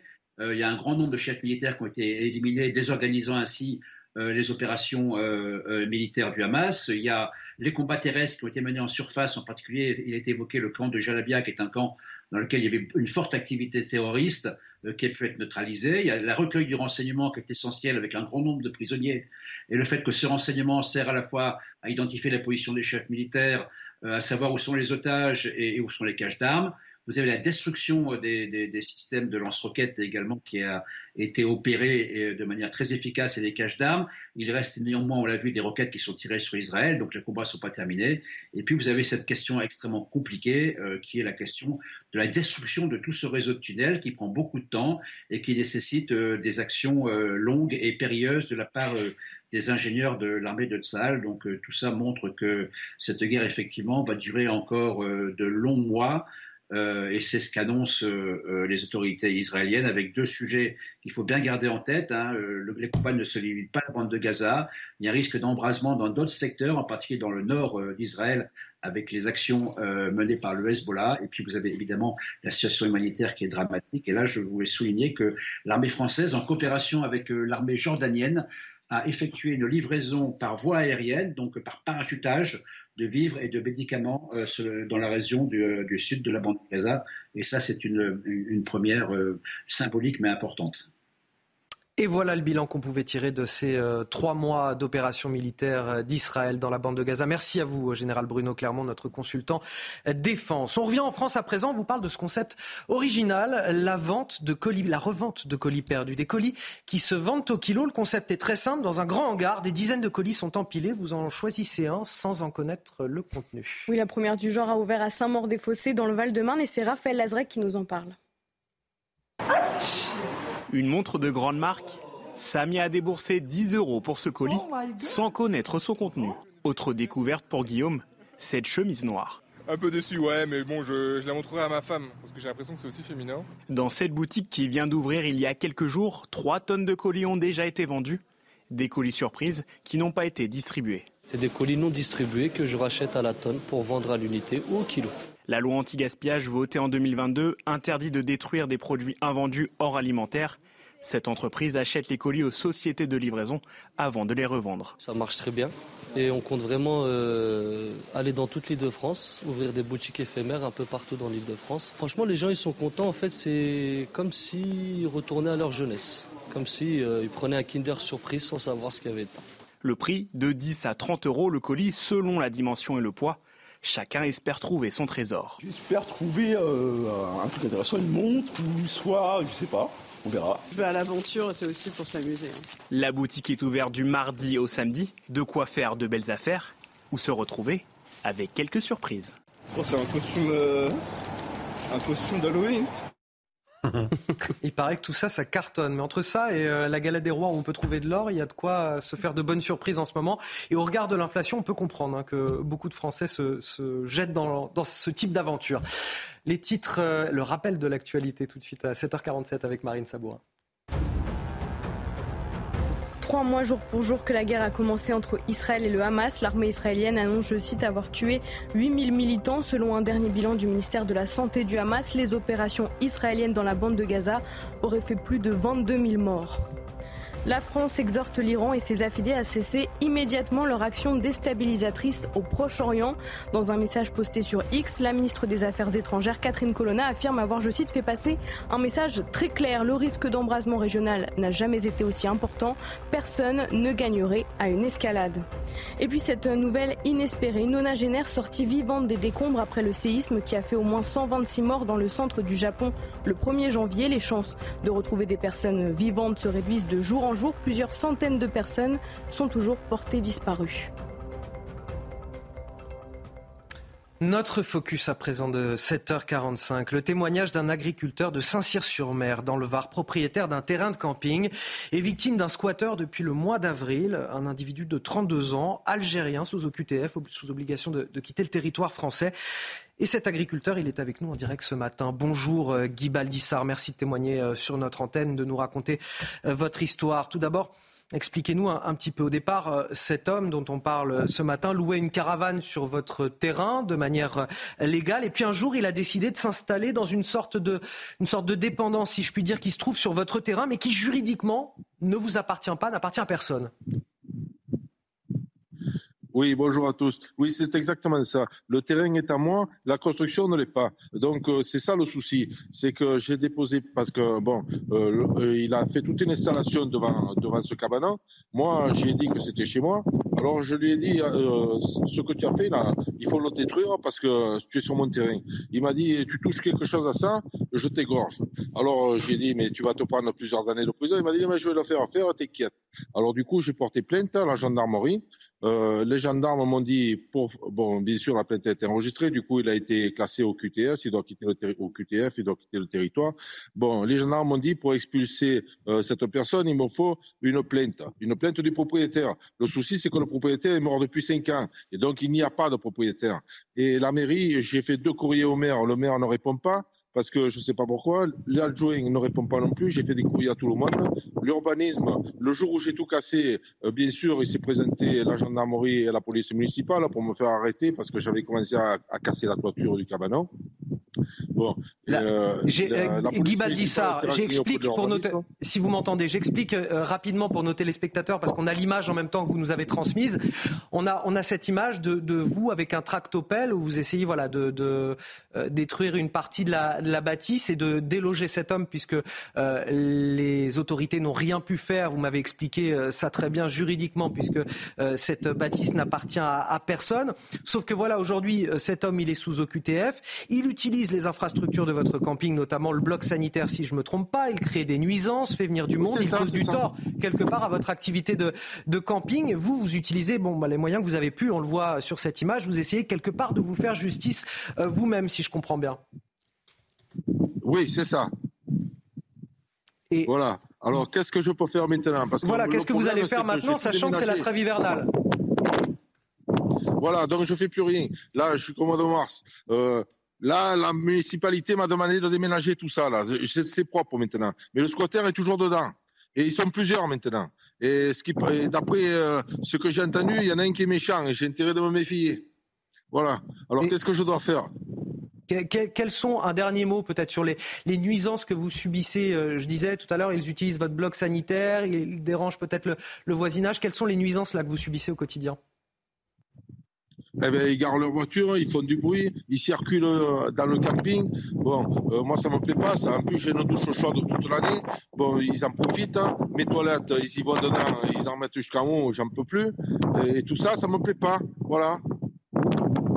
Merci pour votre témoignage, Guy Baldissard, agriculteur, propriétaire de, camping, victime d'un squatteur dans une bâtisse qui est sur votre terrain. Juridiquement, effectivement, très compliqué, euh, puisque cette bâtisse ne vous appartient pas, mais elle se situe sur votre terrain. Un homme, un Algérien de 32 ans, sous OQTF, obligation de quitter le territoire français. Voilà pour cette histoire complètement improbable. Et on espère pour vous, pour votre activité, que cette situation va rapidement se, débloquer. Merci d'avoir accepté de témoigner euh, sur notre antenne, sur euh, CNews. On arrive à la fin de cette deuxième heure d'informations euh, euh, dans la matinale week-end. Le temps pour moi de remercier euh, mes invités, Arthur de Vatrigan, directeur de la rédaction de, de l'Incorrect, Guillaume Bigot, vous restez avec moi pour cette prochaine heure d'information. Avec Harold Iman également, avec Marine Sabourin pour les JT. Restez avec nous. À tout de suite sur CNews. La météo avec Groupe Verlaine. Isolation, photovoltaïque et pompe à chaleur pour une rénovation globale. Groupeverlaine.com c'est l'heure de voir le temps pour ce dimanche 7 janvier. De nouveau de la grisaille hivernale, à l'image de la veille, des Pyrénées jusqu'aux frontières de l'Est, de l'instabilité, de l'humidité, quelques flocons sur les massifs, notamment sur les Alpes du Nord ou encore les Pyrénées. Des éclaircies en allant vers l'océan, mais aussi sur la Bretagne et une partie de la Normandie, par exemple le Cotentin. Davantage d'éclaircies également en Méditerranée, mais encore beaucoup, beaucoup de Mistral et Tramontane. Le Mistral qui se renforce un peu. D'ailleurs, ça va souffler à plus de 100 km par heure en basse vallée du Rhône. L'après-midi, peu de changements, toujours ce temps plus instable, du sud-ouest jusqu'au nord-est, un franc soleil vers l'océan, sur les plages, mais aussi dans les terres, comme vous pouvez le voir sur une partie de la Nouvelle-Aquitaine ou encore sur la Bretagne, et plus de soleil également, un ciel davantage dégagé sur le pourtour méditerranéen, mais avec beaucoup de vent. De nouveau, ça va souffler à plus de 100 km par heure, par exemple, sur le golfe du Lion. Les températures au petit matin seront proches du zéro hein, pour les villes moyennes et grandes, peut-être près de chez vous. Zéro d'ailleurs par exemple pour euh, Strasbourg, même température à Lille ou encore vers Rodez et au Puy-en-Velay, les stations météo sont en altitude. Comptez une moyenne de 9 degrés de la côte d'Azur à la Corse. L'après-midi, vous l'avez vu, en moyenne sur la moitié nord seulement 5 degrés, des valeurs hivernales, une ambiance nettement plus froide, des valeurs seulement faiblement positives. Au meilleur de ce dimanche, 4 degrés prévus dans la capitale, même température dans Bourges ou encore à Dijon, à Nancy, 1 degré au Puy-en-Velay, 13 à Nice, 8 à Brest, comptez 7 degrés par exemple dans Bordeaux. Rejoindre le mouvement de la rénovation énergétique. C'était la météo avec Groupe Verlaine. Pour devenir franchisé dans les énergies renouvelables. Groupe Verlaine. Il est 8 heures sur CNews, toujours plus de valeur ajoutée à cette matinale week-end avec la présence de Vincent Roy qui vient d'arriver sur ce plateau. Bonjour Vincent. Bonjour Antoine. Journaliste, écrivain à qui je souhaite une excellente année puisque je ne vous ai pas vu depuis, euh, depuis les fêtes. Mais c'est vrai. C'est vrai. Et est-ce que je vous ai manqué? Mais, toujours, mais à chaque minute, Vincent Roy, à chaque minute. je, par là qu'il faut débuter. exactement. bon, c'est fini, c'est fini. Guillaume Bigot. Il va arrêter de, nous parler de vous d'ailleurs, dès que vous êtes arrivé. Guillaume Bigot, toujours avec nous. Euh, un petit peu de sérieux, monsieur. Euh, Harold Iman, également pour l'actualité internationale. Et bien sûr, l'excellente Marine Sabourin qui nous accompagne jusqu'à la fin de cette émission. Nous sommes ensemble jusqu'à 9h pour de l'info, de l'analyse, des débats. Bon réveil à tous et bienvenue dans la matinale week-end. Voici les titres de votre journal. Cela fait maintenant trois mois, jour pour jour, depuis la terrible attaque du Hamas au sud d'Israël. Trois mois que l'État hébreu s'est juré de détruire ce mouvement terroriste. Trois mois que les affrontements font rage dans la bande de Gaza. Trois mois enfin que des otages croupissent dans des tunnels. Ils sont toujours au nombre de 136. On fait le point complet ce matin sur la situation avec nos envoyés spéciaux, Thibaut Marcheteau et Fabrice Elsner, avec nos reportages également et nos experts en plateau pour en parler. La tension qui s'accroît aussi au nord d'Israël avec le Hezbollah libanais. Les kibbutz à la frontière ont été évacués. Leurs habitants ne savent toujours pas quand ils pourront revenir chez eux. Vous entendrez leurs témoignages dans ce journal. En France, 13 syndicats de police appellent à une journée noire le 18 janvier prochain en cause leur mobilisation obligatoire durant les Jeux olympiques, sans prime, sans compensation financière. Les Bleus voient rouge, ils le font savoir. Les syndicats devraient d'ailleurs rencontrer ce mardi le ministre de l'Intérieur, Gérald Darmanin. Et nous sommes donc le 7 janvier 2024. La guerre entre Israël et le Hamas entre aujourd'hui dans son quatrième mois. Dès hier, Tzal a adressé un, premier bilan. Nous avons achevé le démantèlement de la structure militaire du Hamas dans le nord de la bande de Gaza. L'armée qui se focalise désormais marine sur le centre et le sud de l'enclave palestinienne. Oui, nous sommes en direct avec nos envoyés spéciaux Thibault Marcheteau et Fabrice Elsner. Thibault, vous êtes à Reim, un lieu marqué à jamais par l'attaque surprise du 7 octobre il y a maintenant trois mois. Effectivement, Marine, on se trouve avec Fabrice Elsner sur ce lieu du festival de musique Nova près du kibbutz de Reim, qui est maintenant devenu euh, un euh, lieu d'hommage à toutes ces personnes qui sont euh, mortes ici le 7 octobre dernier. Plus de 250 personnes sont mortes lors de ce festival. Vous voyez toutes ces photos qui ont été accrochées sur la place où la foule s'était réunie. la scène se trouve sur la gauche de l'image. Ces photos photos, elles représentent donc des personnes qui, ont, qui sont décédées ici, mais aussi des personnes qui sont prises en otage lors de ce festival. Certaines, certains visages que vous voyez sur ces images de Fabrice Lassner sont encore retenus dans la bande de Gaza à l'heure où je vous parle. Ce lieu, il est évidemment marqué d'histoire. Imaginez-vous le nombre de personnes qui sont décédées ici. Vous avez encore en tête ces images qui ont été tournées par les participants même de ce festival lors, lors de cette matinée d'attaque donc du 7 octobre, puisque c'est ici que se situe la bande de Gaza. On a vu encore ces, ces ULM avec les terroristes qui étaient dessus sur ces images qui étaient donc prises par les participants de ce festival. Ces terroristes sont arrivés ici et ont perpétré un véritable massacre. C'est évidemment un lieu chargé d'émotions. On voit encore il y a quelques jours des stigmates de ce festival au sol avec des morceaux de gobelets, des morceaux de tentes. Voilà donc ce lieu qui est trois mois encore après chargé d'histoire, même si le peuple israélien essaie de se reconstruire. Évidemment, ce lieu restera comme le symbole presque de cette attaque du 7 octobre il y a maintenant trois mois.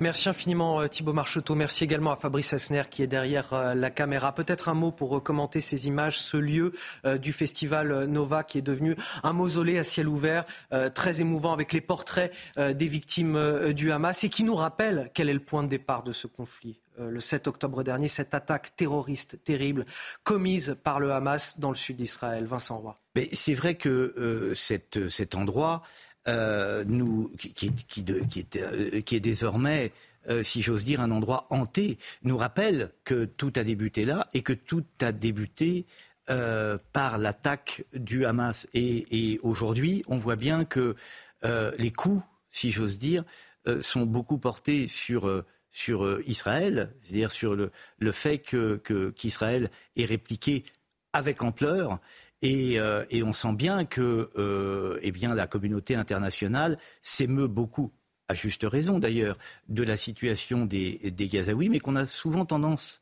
euh, un petit peu à oublier.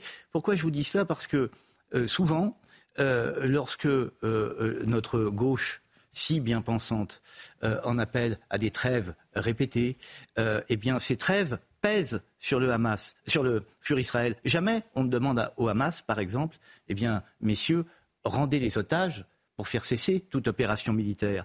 Donc euh, la bien-pensance, euh, me semble-t-il, est variable. On demande toujours la paix du même côté. Jamais on ne, on ne s'attaque, si j'ose dire, euh, au Hamas. On appelle le Hamas à rendre les otages. Moi, j'aimerais beaucoup entendre notre gauche française demander au Hamas. Alors, jamais on C'est pas unanime, en tout cas. Voilà, ah bah, c'est pas unanime. Euh, non parce que Quand je on appelle évidemment le, Hamas à, rendre les otages et on, condamne. Et il y a une large majorité, heureusement, de, personnes qui condamnent le Hamas, je l'espère. je n'entends pas l'extrême gauche française. Je voilà. J'ai encore lu bien de l'extrême gauche française. J'ai encore lu ce matin. Mm. J'ai encore lu ce matin un tweet de Madame Rousseau. Euh, je ne l'entends pas demander au Hamas. Je l'entends euh, euh, euh, taper à bras raccourcis sur, sur Israël. Je n'entends pas Madame Rousseau, par exemple, mais je pourrais vous citer d'autres exemples, demander au Hamas de rendre les otages. Voilà, donc je trouve qu'il y a une, une, une indignation à géométrie, variable, du côté de l'extrême gauche dans sa majorité. Mais quand je dis la gauche, euh, la gauche aujourd'hui, c'est l'extrême gauche. Qu'est-ce qui reste de la social-démocratie à la française? Rien. Donc la gauche, c'est l'extrême gauche. Euh, la, la, la, la Mélenchonite a envahi tout le territoire de la gauche. Guillaume Bigot, qu'est-ce que vous retenez, vous, de ces, euh, de ces trois mois de guerre entre Israël et le Hamas? Déjà, le, point de départ, c'est, il faut en prendre la mesure, c'est dix fois le, dix fois le, Bataclan, c'est dix fois les, morts des attentats du 13 novembre. Donc, si on ramène ça à l'échelle de la France. Donc le traumatisme est gigantesque.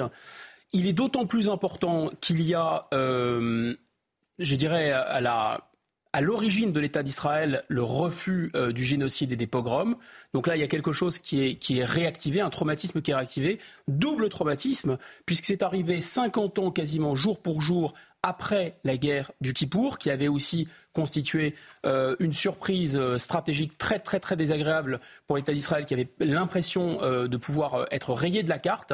Et donc c'est ça qui a été réactivé le 7 octobre, au-delà du caractère absolument atroce de ces, de ces massacres totalement ignobles, il y a cette impression, cette peur de l'État d'Israël d'un seul coup de se dire mais en fait on ne s'est pas rendu compte, mais cette bande de Gaza, elle peut nous exploser au visage et il faut jamais oublier qu'il n'y a pas de profondeur stratégique en Israël. C'est un peu plus grand que l'île de France. Donc cet État a l'impression de pouvoir être submergé. D'où le, caractère qui semble un peu disproportionné de la réaction, parce qu'en fait, il y avait l'idée euh, de l'État d'Israël de se dire on ne peut pas euh, euh, prendre le risque que ça recommence d'une certaine façon. On va s'intéresser au risque d'embrasement et à ce qui se passe euh, désormais au, nord d'Israël, les tensions avec le Hezbollah euh, libanais qui, s'accroissent, notamment depuis l'élimination cette semaine du numéro 2 du Hamas à, Beyrouth. Euh, depuis le début du conflit, les habitants des kibbutz frontaliers avec le Liban ont été évacués. Le risque est évidemment de voir débarquer des, terroristes dans leur village, comme ce qui s'est passé dans le sud d'Israël. Oui, c'est le cas des habitants de Daphna, un millier de personnes désormais réfugiées dans un autre kibbutz à une soixantaine de kilomètres de là, partagés entre la peur et l'envie de retourner chez eux. Les images commentées par Juliette Sadat.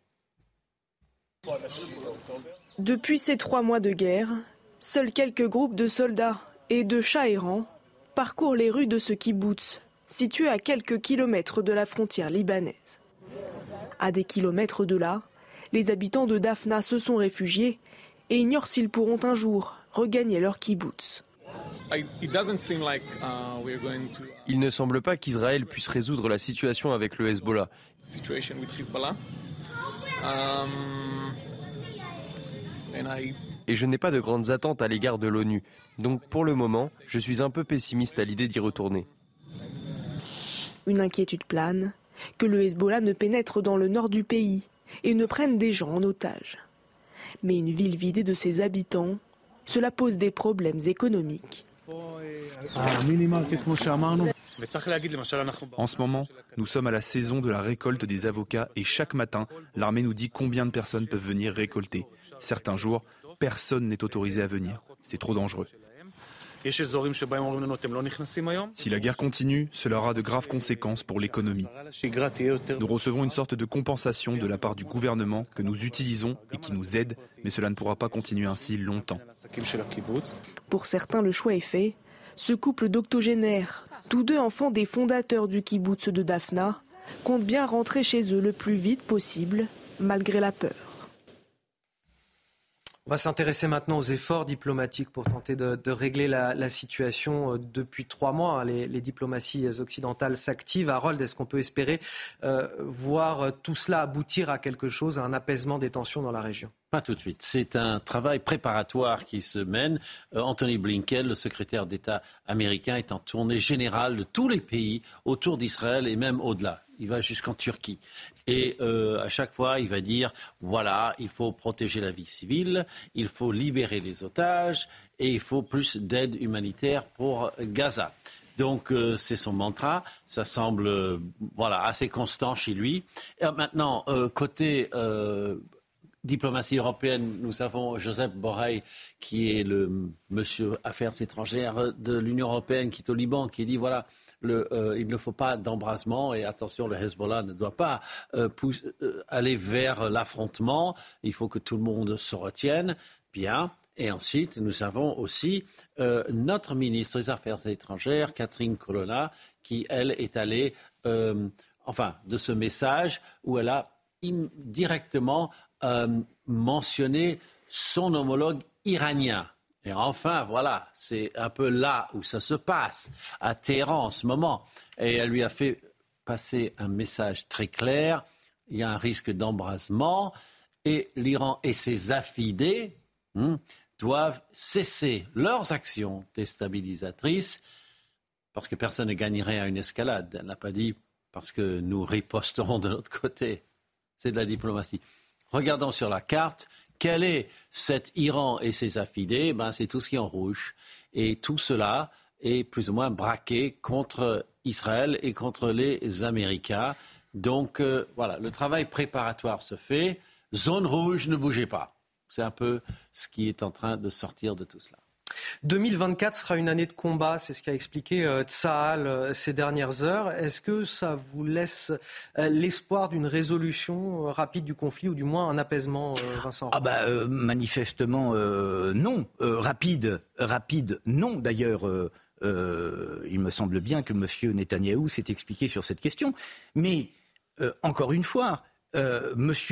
Netanyahou dit des choses, Tsahal bombarde, mais attention, je le répète, comme lors de ma première intervention, le Hamas tire tous les jours sur Israël. c'est quand même des choses dont, euh, euh, dont il faut se rendre compte. Donc euh, voilà, comment, dans ces conditions, imaginer des négociations saines et sereines 8h13 sur CNews. Je vous propose de revenir en France et d'évoquer la grogne des forces de l'ordre. 13 syndicats de police appellent à une journée noire le 18 janvier prochain en cause leur mobilisation pendant les Jeux Olympiques sans compensation financière, sans prime. Gérald Darmanin euh, doit aller recevoir ces syndicats mardi pour tenter de calmer la situation. Les détails avec Dounia Tengour. Pas de congé pour les forces de l'ordre durant les Jeux Olympiques 2024. Une demande de trop qui a du mal à passer pour un grand nombre de syndicats. Silence radio face aux légitimes attentes des agents du ministère de l'Intérieur. Congés, paiement des heures supplémentaires, primes JO, revalorisation salariale, mission, tous concernés par les JO, le 18 janvier, tous mobilisés. Pour rappel, le ministre de l'Intérieur Gérald Darmanin souhaite une mobilisation maximale des forces policières pour assurer la sécurité lors des Jeux. Ils seront plus de 30 000 policiers et gendarmes par jour sur un mois complet avec un pic à 45 000. Dans ce contexte, les congés d'été des policiers seront réduits à deux semaines entre le 15 juin et le 15 septembre. Aucun congé ne sera accordé entre le 24 juillet et le 11 août, malgré l'attribution d'une prime conditionnée allant de 500 à 1500 euros. Les appellent à plus de garanties, notamment sur le respect des congés, mais aussi sur leur gratification. Le ministre nous écrit enfin.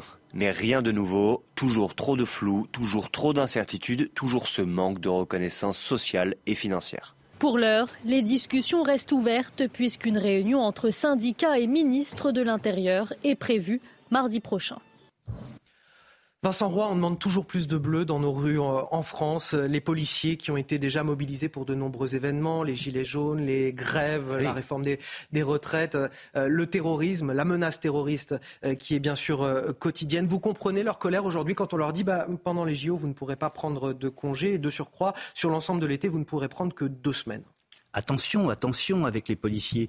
Il ne faut pas trop tirer sur la corde. On leur en demande beaucoup et on leur en a demandé beaucoup et depuis des années. C'est le, c'est un, c'est un rempart.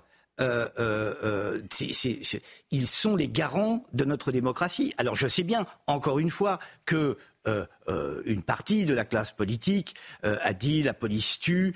ils ont beaucoup souffert de l'image que l'on a donnée d'eux. Ils ont beaucoup souffert physiquement sur le terrain. On leur en demande encore davantage au moment des JO. Il va falloir de ce côté-là que la situation s'apaise et surtout ne s'envenime pas. Sinon, ce serait absolument catastrophique. On doit protéger à tout coup notre police, me semble-t-il, surtout pour faire face aux, événements sportifs euh, qui, s'annoncent et à la lutte contre le terrorisme. Enfin, la liste serait beaucoup trop longue pour que je vous la donne ce matin. On a besoin d'eux.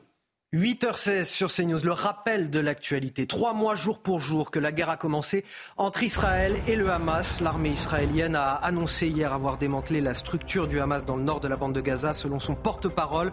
L'objectif est désormais la libération des otages ainsi que le démantèlement du mouvement islamiste palestinien. La France devra aller au-delà des six premiers EPR, a indiqué dans une interview à la tribune dimanche la ministre de la Transition énergétique Agnès Pannier-Runacher. Depuis le discours de Belfort de février 2022 dans lequel le président avait acté la relance du nucléaire, le gouvernement porte un programme de six nouveaux réacteurs EPR et huit en option. Au moins 11 personnes ont été tuées, dont 5 enfants, lors d'une frappe russe qui a visé euh, la ville de Pokrovsk et ses alentours à, l'est de l'Ukraine. Les frappes se multiplient de part et d'autre ces derniers jours. L'Ukraine a pour sa part visé à, à, de multiples reprises la ville russe de Belgorod, à 50 km de la frontière, notamment lors d'une attaque sans précédent samedi dernier qui a fait 25 morts. L'inflation qui continue de frapper la France de plein fouet, elle est repartie à la hausse 4,1% sur euh, un an en décembre, l'un des plus importants taux en Europe. Alors le gouvernement a imposé à la grande distribution, à ses fournisseurs, un nouveau calendrier de négociations, ces négociations qui doivent s'achever à la fin du mois. Alors à quoi faut-il s'attendre? On fait le point avec notre journaliste éco, Lomique Guillot. Le but de ces négociations, c'est que les industriels et les représentants des enseignes de la grande distribution se mettent d'accord sur les prix des principaux produits de grande consommation pour 2024. Le but du gouvernement de son côté, c'est que ces prix restent les plus bas possibles ou en tout cas n'augmentent pas trop. Sauf qu'en face, évidemment, les uns comme les autres vont défendre leur beefsteak ou leur paquet de pâtes, c'est selon, et vont vouloir répercuter les hausses de prix des matières premières, les hausses du SMIC ou encore du prix de l'énergie et tenter de préserver leur marge, aussi bien les fournisseurs que les distributeurs. Alors évidemment, en ce moment, chacun essaye de se donner le beau rôle. Carrefour s'est offert un coup de com en retirant les produits PepsiCo de ses rayons, les sodas, mais aussi euh, les chips et les autres boissons, au prétexte que PepsiCo aurait été trop gourmand sur les hausses de prix. Michel Édouard Leclerc, lui, assure qu'il est prêt à oublier le calendrier annuel des négociations et à négocier toute l'année si cela lui permet d'offrir, dit-il, les meilleurs prix à ses clients et de garantir au passage le meilleur chiffre d'affaires à ses supermarchés. Entre janvier 2021 et cet hiver, rappelons que les prix de l'alimentation ont augmenté de plus de 20%. En 2024, ils devraient augmenter plus légèrement, mais augmenter quand même. Dans tous les cas, ils ne baisseront pas, ont prévenu les principaux industriels. Bref, dans le bras de fer actuel entre distributeurs et industriels, il n'y aura qu'un perdant, le consommateur. Et puis du côté de la Gironde, les ostréiculteurs qui accusent le coût 7 millions d'euros de perte de chiffre d'affaires estimé, conséquence de l'interdiction des ventes d'huîtres pour les fêtes de fin d'année. Les eaux usées se sont euh, déversées dans la mer du bassin d'Arcachon, ce qui a provoqué des intoxications alimentaires. Beaucoup d'entre eux euh, pourraient ne pas se relever de cette crise, même si l'État leur a promis un coup de pouce, une bienveillance fiscale. Jérôme Rampenou est allé à leur rencontre. Regardez sur le port ostréicole de la Rosse à Gujan-Mestras depuis l'interdiction de vente des huîtres. Suite à une pollution des eaux du bassin d'Arcachon, l'activité tourne au ralenti. Pour cet ostréiculteur, la situation économique est catastrophique. On n'est même pas à 10% de ce. Ouais, même, rien, des journées à, zéro, euh, ça c'est tous les jours en ce moment. Euh, voilà, donc on, on, est, euh, on fait que des frais et on ne fait pas de, rentrée. On a essayé de travailler avec des huîtres de, collègues de, Bretagne pour continuer intellectuellement à avoir de l'activité, mais ça ça prend pas, tout s'est arrêté. À Bordeaux, une réunion s'est tenue à la préfecture avec les représentants de la filière conchylicole pour trouver des solutions rapides aux entreprises en difficulté avec une ouverture potentielle au 19 janvier, c'est 7 millions d'euros de chiffre d'affaires qui ont été perdus et c'est 5 millions d'euros de, marge brute qui ont été perdus. Il faut que les pertes de marge brute soient compensées au travers de différentes aides qui pourront venir de l'État, mais aussi des collectivités. Prendre la mesure des dégâts, c'est non seulement certes prendre la mesure des pertes de chiffre d'affaires, des pertes de marge, etc., mais c'est aussi euh, veiller à ce que les entreprises qui peuvent rencontrer des difficultés, des difficultés de trésorerie, des difficultés sociales, des difficultés fiscales, soient euh, prises en considération, soient accompagnées. De nouvelles analyses des eaux vont être réalisées. Si les résultats sont bons, les huîtres du bassin d'Arcachon pourraient être à la vente dès le 19 janvier. Et pour finir ce journal, je vous propose de célébrer le cinéma français euh, un, un, petit peu. C'est le film français qui fait craquer Hollywood, Anatomie d'une chute. Il figure en bonne position euh, dans tous les pronostics de la presse américaine pour cette 81e euh, cérémonie des Golden Globes. C'est ce soir. Nommé dans quatre catégories, la Palme d'Or de la française Justine Triet semble promise au trophée du meilleur film international. Les précisions de Ramzi Malouki, notre correspondant à Los Angeles. À la différence des Oscars où chaque pays, rappelons-le, ne peut soumettre qu'un seul film, au Golden Globe, ce n'est pas le pays qui compte, mais la langue. D'où la présence d'Anatomie d'une chute à ces Golden Globes, avec non pas une, pas deux, mais quatre nominations. Le film de Justine Trier, Palme d'Or au dernier festival de Cannes, séduit énormément de monde ici aux États-Unis. L'actrice Sandra Hüller vient par exemple de recevoir un prix d'interprétation remis par les critiques américains. Deux autres prix également pour le film, c'était au très prestigieux Gotham Awards à New York. Toutes ces récompenses sont d'excellents indicateurs. Justine Trier a toutes ses chances au Golden Globe, Sandra Hüller aussi, même si, avouons-le, il y a en face une sacrée concurrence. Martin Scorsese, Christopher Nolan, entre autres, pour la mise en scène, Carrie Mulligan, Lily Gladstone et Annette Bening chez les actrices, en rappelant qu'au Golden Globe, on sépare les comédies des drames. Cela fait des catégories en plus et surtout, cela fait beaucoup plus de stars. Et elles seront en rendez-vous pour cette 81e édition des Golden Globes, une cérémonie que vous pourrez suivre en direct et en exclusivité sur Canal+. Allez, on va marquer une courte pause. On revient dans un instant pour décrypter l'actualité avec tous mes invités pour cette dernière ligne droite de la matinale week-end. 45 jours d'ITT pour un, policier renversé et traîné sur plusieurs mètres par un adolescent à trottinette. Ça s'est passé à Alès, dans le Gard. Ce sera aussi l'occasion d'évoquer la question de la justice des mineurs. Une réforme est prévue. On vous dévoile toutes les pistes à venir avec notre journaliste politique Elodie Huchard. Ce sera juste après la pause. À tout de suite.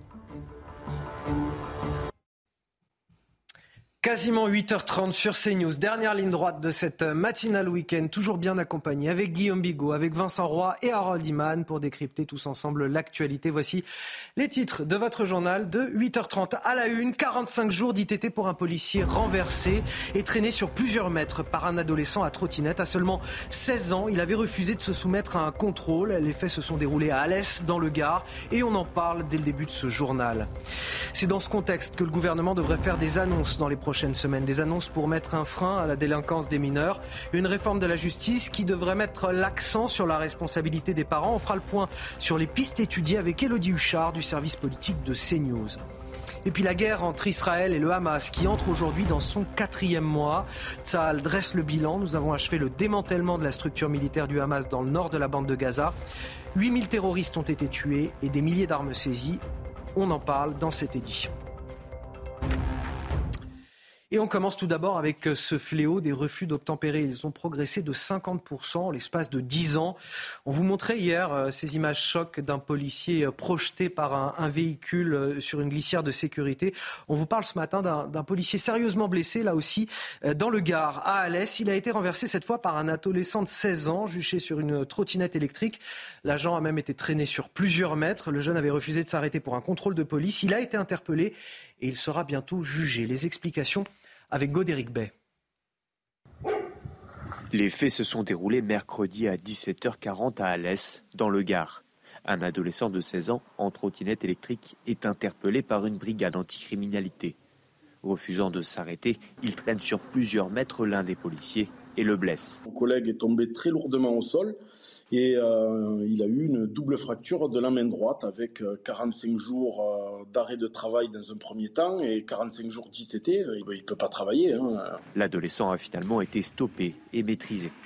Ce jeune garçon qui a été trouvé en plus porteur de stupéfiants et placé en garde à vue euh, s'est vu euh, être remis en liberté avec une convocation judiciaire pour comparaître euh, devant euh, la justice beaucoup plus tard. Une décision juridique jugée insuffisante. On sait très bien qu'à la sortie, ce jeune ne sera pas condamné, qu'on lui dira que c'est pas bien, il ne faut pas qu'il recommence, et il repartira comme il est venu. Et puis le lendemain, ben, s'il est contrôlé, ben, il recommencera parce que dans sa tête, tout est permis, la justice ne les punit pas pour de tels faits, donc ils peuvent recommencer à souhait. En 2022, près de 26 000 refus d'obtempérer ont été recensés en France. Et cela fait un refus d'obtempérer toutes les 20 minutes en France. Ben oui, les chiffres sont, euh, les chiffres sont effrayants. Bon, écoutez, il n'y a pas, euh, à l'heure où nous parlons, il n'y a aucune raison que cela change. Puisque. C'est-à-dire euh, Mais attendez, à partir du moment où vous ne mettez pas sur les refus d'obtempérer, vous ne réinvestissez pas la question des peines planchées, par exemple, c'est une des solutions, hein. il y en a peut-être d'autres, vous n'arriverez à rien. Si vous dites aux gens, vous refusez d'obtempérer, c'est trois enfermes, ou quatre enfermes, ou deux enfermes, ou cinq enfermes, enfin ce que vous voulez, mais voilà. Vous n'arriverez à rien. D'ailleurs, le policier vous le dit bien. Il, on va lui, ce sera une admonestation, c'est pas bien ce que vous avez fait, et puis voilà, et puis il sortira, comme vous le disait le policier, et il recommencera. Il faut être d'une fermeté implacable. Un policier, un gendarme vous demande de vous arrêter, vous vous arrêtez. Point. Si vous ne vous arrêtez pas, c'est case prison direct, sans autre forme de procès, si j'ose dire. Alors ça, ça va concerner euh, la justice des, mineurs, notamment, puisque là, en l'espèce, c'est un adolescent de, de, 16 ans. On va en parler dans quelques instants. Mais tout d'abord, Guillaume Bigot, comment on explique ce sentiment d'impunité? Euh, vous avez raison d'utiliser cette expression parce qu'on nous a opposé le sentiment d'insécurité en disant mais non, c'est pas c'est pas tellement euh, qu'il y a des viols, qu'il y a des meurtres, qu'il y a des tentatives d'homicide. Non, non, juste un sentiment. En fait, l'impunité, c'est pas un, c'est pas un sentiment, c'est une réalité. Pourquoi c'est une réalité? Parce que, euh, et on va parler de la justice des mineurs, mais notamment pour les mineurs, si vous encourez moins d'un mois, il n'y a de toute façon, par construction, c'est la, la, réforme de la justice des mineurs, pas d'incarcération. C'est-à-dire, c'est pas que euh, euh, on n'en est pas aux peines planchées. Il y a plus de plancher du tout. Et en plus, euh, en plus, il n'y a même pas de, il y a ni peine ni plancher, puisqu'en plus, il n'y a même pas de place de prison. Alors justement, le gouvernement peaufine sa réforme sur la justice des mineurs, et là, l'accent devrait être mis sur la responsabilité des parents. quelles sont les pistes étudiées? On va voir ça en détail avec Elodie Huchard du service politique de CNews. Dans le cadre du travail post-émeute du gouvernement, le ministère de la Justice réfléchit à des mesures, notamment pour les parents défaillants et imposer cette responsabilité parentale. Plusieurs mesures sont actuellement à l'étude et sur la table, par exemple des sanctions pénales pour les parents qui ne se présentent pas aux audiences de leurs enfants. Actuellement, il existe déjà une amende civile. L'idée serait de rajouter des amendes plus fortes ou des stages de responsabilité parentale. Autre piste à l'étude, la contribution citoyenne familiale et éducative. C'est une alternative aux poursuites. C'est à la charge du et de sa famille. L'idée étant de donner une somme d'argent, par exemple, à une association de victimes. Les parents pourront en être exonérés si on se rend compte que le mineur ne vit plus chez eux ou si eux-mêmes sont victimes des agissements de leur enfant. La possibilité aussi de mettre en place des stages de citoyenneté avec des modules pour les parents en début et en fin de stage. Ce sont des stages imposés aux mineurs. Pour l'instant, les parents n'y participent pas, avec des modules qui seraient mis en place notamment par des magistrats. L'idée aussi, c'est d'aggraver les peines en cas de délit de soustraction aux obligations parentales. Pour l'instant, le risque encouru est de deux ans de prison et 30 000 euros d'amende. La piste à l'étude est de passer à trois ans et 45 000 euros d'amende avec des peines complémentaire avec, par exemple, le travail d'intérêt général. Autre idée euh, du ministère, la création d'un placement éducatif dans une unité éducative de jour, par exemple quand le mineur est en attente de son jugement ou en sursis probatoire, avec l'obligation d'assister à ces modules qui sont assurés par la protection judiciaire de la jeunesse. Ce sont actuellement des pistes, rien n'est encore fondamentalement décidé. Il faudra ensuite évidemment un travail au Parlement, mais ce sont des mesures sur la table au ministère de la Justice. En tout cas, ce sont des pistes sur lesquelles je vous sens très sceptique. Bah, c'est toujours la même fuite en avant, c'est-à-dire que les lois ne sont pas appliquées, et donc on va en faire de nouvelles qui ne seront pas davantage appliquées pour dire qu'on a fait quelque chose. Mais on, le voit dans le, dans le sujet, puisqu'il était question euh, de nouveaux dispositifs pour, alors très spécifiques, hein, toujours pareil, on va trouver la petite niche comme en marketing, on a fait un petit tableau, peut-être avec McKinsey, je sais pas, se dire ah, peut-être que là il y a quelque chose à faire, c'est pas traité, c'est-à-dire les parents qui ne défèrent pas aux convocations de la justice ou qui ne sont pas présents euh, lorsque leurs enfants sont convoqués par la justice. Et on va, on va remplir cette case-là. Mais de toute façon, déjà, la loi est bien faite, elle était bien faite, le principe était posé. Si vous ne vous n'éduquez pas vos enfants, euh, et si vous compromettez la moralité de vos enfants, eh bien de toute façon, vous avez déjà des peines de prison et des amendes. Qu'est-ce qu'on nous propose? On nous propose de durcir ces amendes et ces peines de prison. Mais on passe de 2 ans à 3 ans pour la peine de prison et de 30 000 euros à 45 000 pour l'amende. Mais je ne comprends même pas comment ils osent se dire que les gens vont gober ça. Deux ans, c'était déjà pas appliqué. Si deux ans n'est pas appliqué, pourquoi trois ans serait davantage appliqué?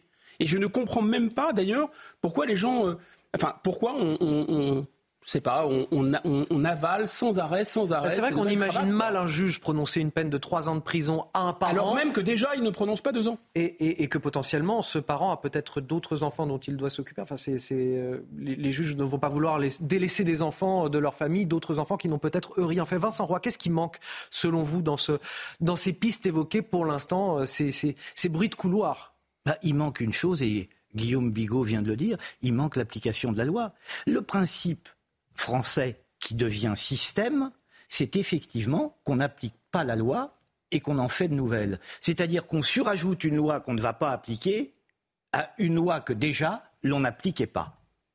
Ce qui, est le meilleur, moyen de délégitimer la loi. Hein. Absolument. Certains évoquent la, nécessité d'une fin des aides sociales pour, pour ces parents-là, l'expulsion des logements sociaux. Est-ce que là Mais arrêtez, ça ne se fera. Mais, mais, mais, mais on sait très bien que dans le contexte actuel, ça ne, ça, ça n'est pas applicable. Enfin, écoutez, euh, le, expulser les gens de leurs logements sociaux aujourd'hui. Mais enfin, qui, euh, qui peut croire une chose pareille? Ça n'existe pas. Mais c'est la même chose que ce que je vous disais sur le, refus d'obtempérer tout à l'heure. Euh, euh, c'est encore une fois, c'est à double, c'est à double visée. Imaginez que moi, je fasse un refus d'obtempérer, de payer mes impôts. Vous allez voir ce qui va me tomber sur la figure. Allez, on va passer à, la situation au, Proche-Orient. Euh, trois mois, jour pour jour, après le, début du conflit entre Israël et le Hamas, l'armée israélienne qui a annoncé avoir euh, achevé le démantèlement de la structure militaire du Hamas dans le nord de la bande de Gaza. 8000 terroristes auraient été euh, tués, des dizaines de milliers d'armes saisies. Le porte-parole de l'armée israélienne a présenté les prochaines étapes militaires. Je vous propose de l'écouter. Nous avons achevé le démantèlement des structures du Hamas dans le nord de la bande de Gaza et nous continuerons à approfondir les réalisations et à renforcer la barrière et les éléments de défense à la frontière. Nous nous concentrons à présent sur le démantèlement du Hamas dans le centre et le sud de la bande de Gaza. Harold Iman, on va parler avec vous de l'opinion publique euh, israélienne partagée en, ce terrible euh, anniversaire, anniversaire entre cette terrible euh, échéance des trois mois depuis l'attaque du Hamas, partagée entre évidemment cette nécessité d'union nationale et, cette envie de, contester l'action du, gouvernement de, de Benjamin Netanyahou. Aujourd'hui, est-ce que euh, le gouvernement va-t-il pouvoir euh, mener à, bout sa mission, celle d'éradiquer le, Hamas et d'en finir avec cette guerre, ou y aura-t-il des changements, des inflexions en tout cas dans la, politique menée par le gouvernement? Euh, Des inflexions, il ne semble pas y en avoir beaucoup, si ce n'est ceux qu'imposent les quelques petits coups de pouce qui viennent de Washington. Mais il y a aussi une résistance à l'intérieur du gouvernement israélien contre l'ingérence américaine, il faut savoir aussi. Et on parle, pour ce qui concerne l'opinion publique israélienne, de débat toxique en Israël. Euh, c'est très fort. Il y a les jusqu'au boutistes et il y a les humanistes, pour simplifier. Mais même les humanistes veulent éliminer le Hamas d'une manière ou d'une autre. Mais ils veulent les otages d'abord. Le but de la guerre, c'est de ramener les otages et après on voit. Euh, pour euh, la ligne dure, les jusqu'au boutistes, le but de la guerre, c'est éliminer le Hamas et on héritera les euh, otages par la suite. Donc, pour le président de l'État d'Israël, Isaac Herzog, qui devient une espèce de sage, parce qu'il n'a pas vraiment de pouvoir exécutif évident, il dit, voilà, c'est impossible de retourner à l'état du 6 octobre. Le pays a changé pour de bon et il faut, il faut absolument se réconcilier. Il faut arrêter de vivre dans deux camps.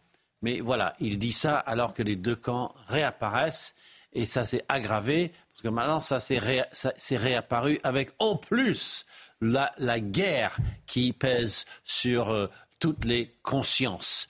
Donc voilà, il y a ce débat toxique. Les Israéliens ne sont pas si unis que ça, mais ils arrivent quand même à avoir un point commun, c'est que le Hamas, c'est mauvais, on ne veut plus le voir, mais comment faire pour les otages, comment restructurer le pays après la guerre, ça, on ne sait pas et ça crée ce débat toxique.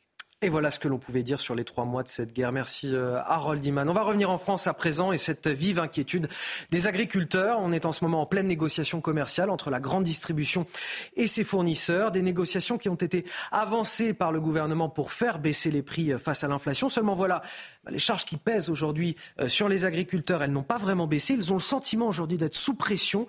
Nos équipes ont rencontré un, un éleveur bovin en Vendée. Le reportage est signé Michael Chailloux. L'embellie, c'est déjà du passé pour les éleveurs bovins. Après l'année 2022, où les prix avaient été revalorisés d'un euro par kilo, la pression à la baisse est déjà arrivée dans les cours de ferme. Cédric Mandin élève avec son frère et deux salariés 250 vaches charolaises en Vendée.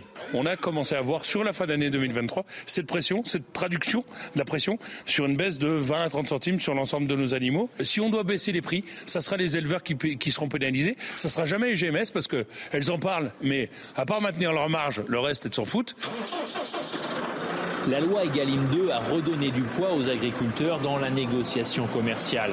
Mais pas question d'être les victimes du discours anti-inflation du gouvernement ou de la défense du consommateur brandi comme un étendard par la grande distribution. Quand tu entends tous les jours euh, ce message qui te dit que tu dois avoir des prix bas, des prix bas, euh, forcément euh, on se pose des questions. Je ne vais pas rester esclave d'une grande distribution ou de choses comme ça. quoi. Et, si on ne doit pas payer mon produit parce que je fais mon taf, je fais tout, eh ben tant pis, je m'en vais. La profession agricole ne s'accroche plus comme avant, dit cet éleveur, par ailleurs responsable syndical. Et les chiffres lui donnent raison. Moins 900 000 vaches en 7 ans en France sur un cheptel de 8 millions, synonyme de porte ouverte aux importations.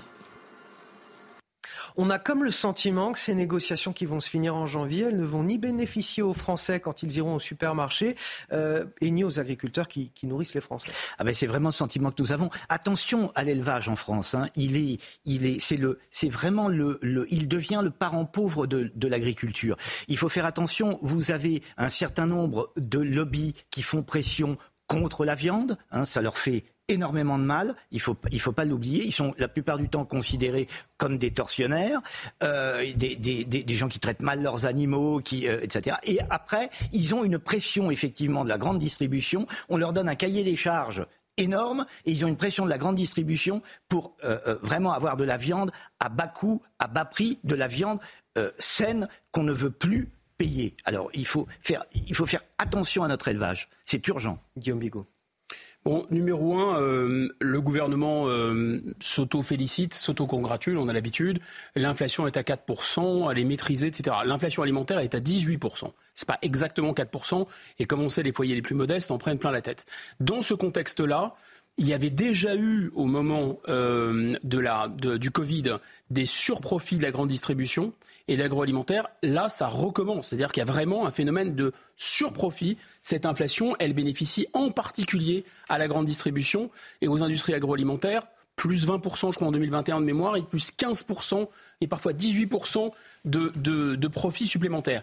Et donc, ce phénomène qui était déjà structurel avant, c'est-à-dire l'écrasement des marges pour les producteurs, eh bien, et on avait vu des lois que le gouvernement avait fait passer pour essayer de rétablir un peu ces marges, ce qui était structurel, là, avec l'inflation, ça devient absolument monstrueux. Ils n'ont vraiment plus de quoi vivre, ces agriculteurs. Comme vous savez, il y a un mouvement qui a fait euh, une traînée de poudre dans tout le pays qui s'appelle On marche sur la tête. Et ces agriculteurs sont effectivement vent debout. 8h45 sur CNews, le rappel de l'actualité. Trois mois jour pour jour que la guerre a commencé entre Israël et le Hamas. L'armée israélienne annonce avoir euh, tué 8000 euh, terroristes. Selon un dernier bilan du ministère de la Santé du Hamas, les opérations israéliennes dans la bande de Gaza auraient fait plus de 22 000 morts. La France exhorte l'Iran et ses affidés à cesser immédiatement leurs actions déstabilisatrices au Proche-Orient. Dans un message posté sur les réseaux sociaux X, la ministre des Affaires étrangères, Catherine Colonna, affirme avoir fait passer un message très clair. Le risque d'embrasement régional n'a jamais été aussi important. Personne ne gagnerait à une escalade. Et puis enfin cette nouvelle inespérée, une nonagénaire sortie vivante des décombres après le séisme qui a fait au moins 126 morts dans le centre du Japon le 1er janvier dernier. Les chances de retrouver des personnes vivantes se réduisent de jour en jour. Plus d'une centaine de personnes sont toujours portées disparues. Et c'est Sonia Mabrouk qui nous a rejoint sur ce plateau. Bonjour Sonia. Bonjour Anthony, meilleurs vœux, on ne s'est pas vu. Meilleurs vœux également. Euh, très très belle année à vous et à vos équipes. Merci. Euh, qui allez-vous recevoir aujourd'hui, puisque c'est à 10h tout à l'heure, le grand rendez-vous, c'est News Europe Un ministre, peut-être encore pour quelques heures, quelques jours, je ne sais pas. Oui. C'est le ministre du Travail, euh, Olivier Dussopt. Alors évidemment, je pense que les Français, plus qu'un remaniement, attendent un redressement. Donc on va parler de dossiers importants, la sécurité, l'immigration et le pouvoir d'achat, évidemment. Merci beaucoup Sonia. Le rendez-vous est pris tout à l'heure, 10h, le grand rendez-vous, c'est News Europe 1, les échos. On va vous parler, pour finir, de ce concept euh, original, la vente de colis perdus. Des colis qui se vendent au, kilo, c'est très simple, dans un grand hangar, des dizaines de colis qui sont empilés, vous en choisissez un sans savoir ce qu'il y a à l'intérieur. La première boutique du genre a ouvert à Saint-Maur-des-Fossés, dans le Val-de-Marne, et ça cartonne. Regardez ce reportage de Raphaël Lazreg. Une montre de grande marque Samy a déboursé 10 euros pour ce colis oh sans connaître son contenu. Autre découverte pour Guillaume, cette chemise noire. Un peu déçu, ouais, mais bon, je, la montrerai à ma femme, parce que j'ai l'impression que c'est aussi féminin. Dans cette boutique qui vient d'ouvrir il y a quelques jours, 3 tonnes de colis ont déjà été vendus. Des colis surprises qui n'ont pas été distribués. C'est des colis non distribués que je rachète à la tonne pour vendre à l'unité ou au kilo. La loi anti-gaspillage votée en 2022 interdit de détruire des produits invendus hors alimentaire. Cette entreprise achète les colis aux sociétés de livraison avant de les revendre. Ça marche très bien et on compte vraiment euh, aller dans toute l'île de France, ouvrir des boutiques éphémères un peu partout dans l'île de France. Franchement, les gens ils sont contents. En fait, c'est comme s'ils retournaient à leur jeunesse, comme s'ils euh, prenaient un Kinder surprise sans savoir ce qu'il y avait dedans. Le prix de 10 à 30 euros le colis selon la dimension et le poids. Chacun espère trouver son trésor. J'espère trouver euh, un truc intéressant, une montre ou soit, je sais pas, on verra. à l'aventure, c'est aussi pour s'amuser. Hein. La boutique est ouverte du mardi au samedi. De quoi faire de belles affaires ou se retrouver avec quelques surprises. c'est un costume, euh, un costume d'Halloween. Et voilà qui nous amène doucement mais sûrement vers la fin de cette matinale. Le temps pour moi de remercier mes invités. Guillaume Bigot, Vincent Roy, Harold Iman. Euh, vous restez avec nous sur CNews. Dans quelques instants, vous retrouvez Elliot Deval pour euh, l'heure des pros. Et demain, à partir de 5h55, Romain Desarbres pour la matinale sur CNews. Vous restez avec nous, vous nous suivez, vous êtes toujours plus nombreux et on vous en remercie. On vous souhaite à tous un excellent week-end. À bientôt.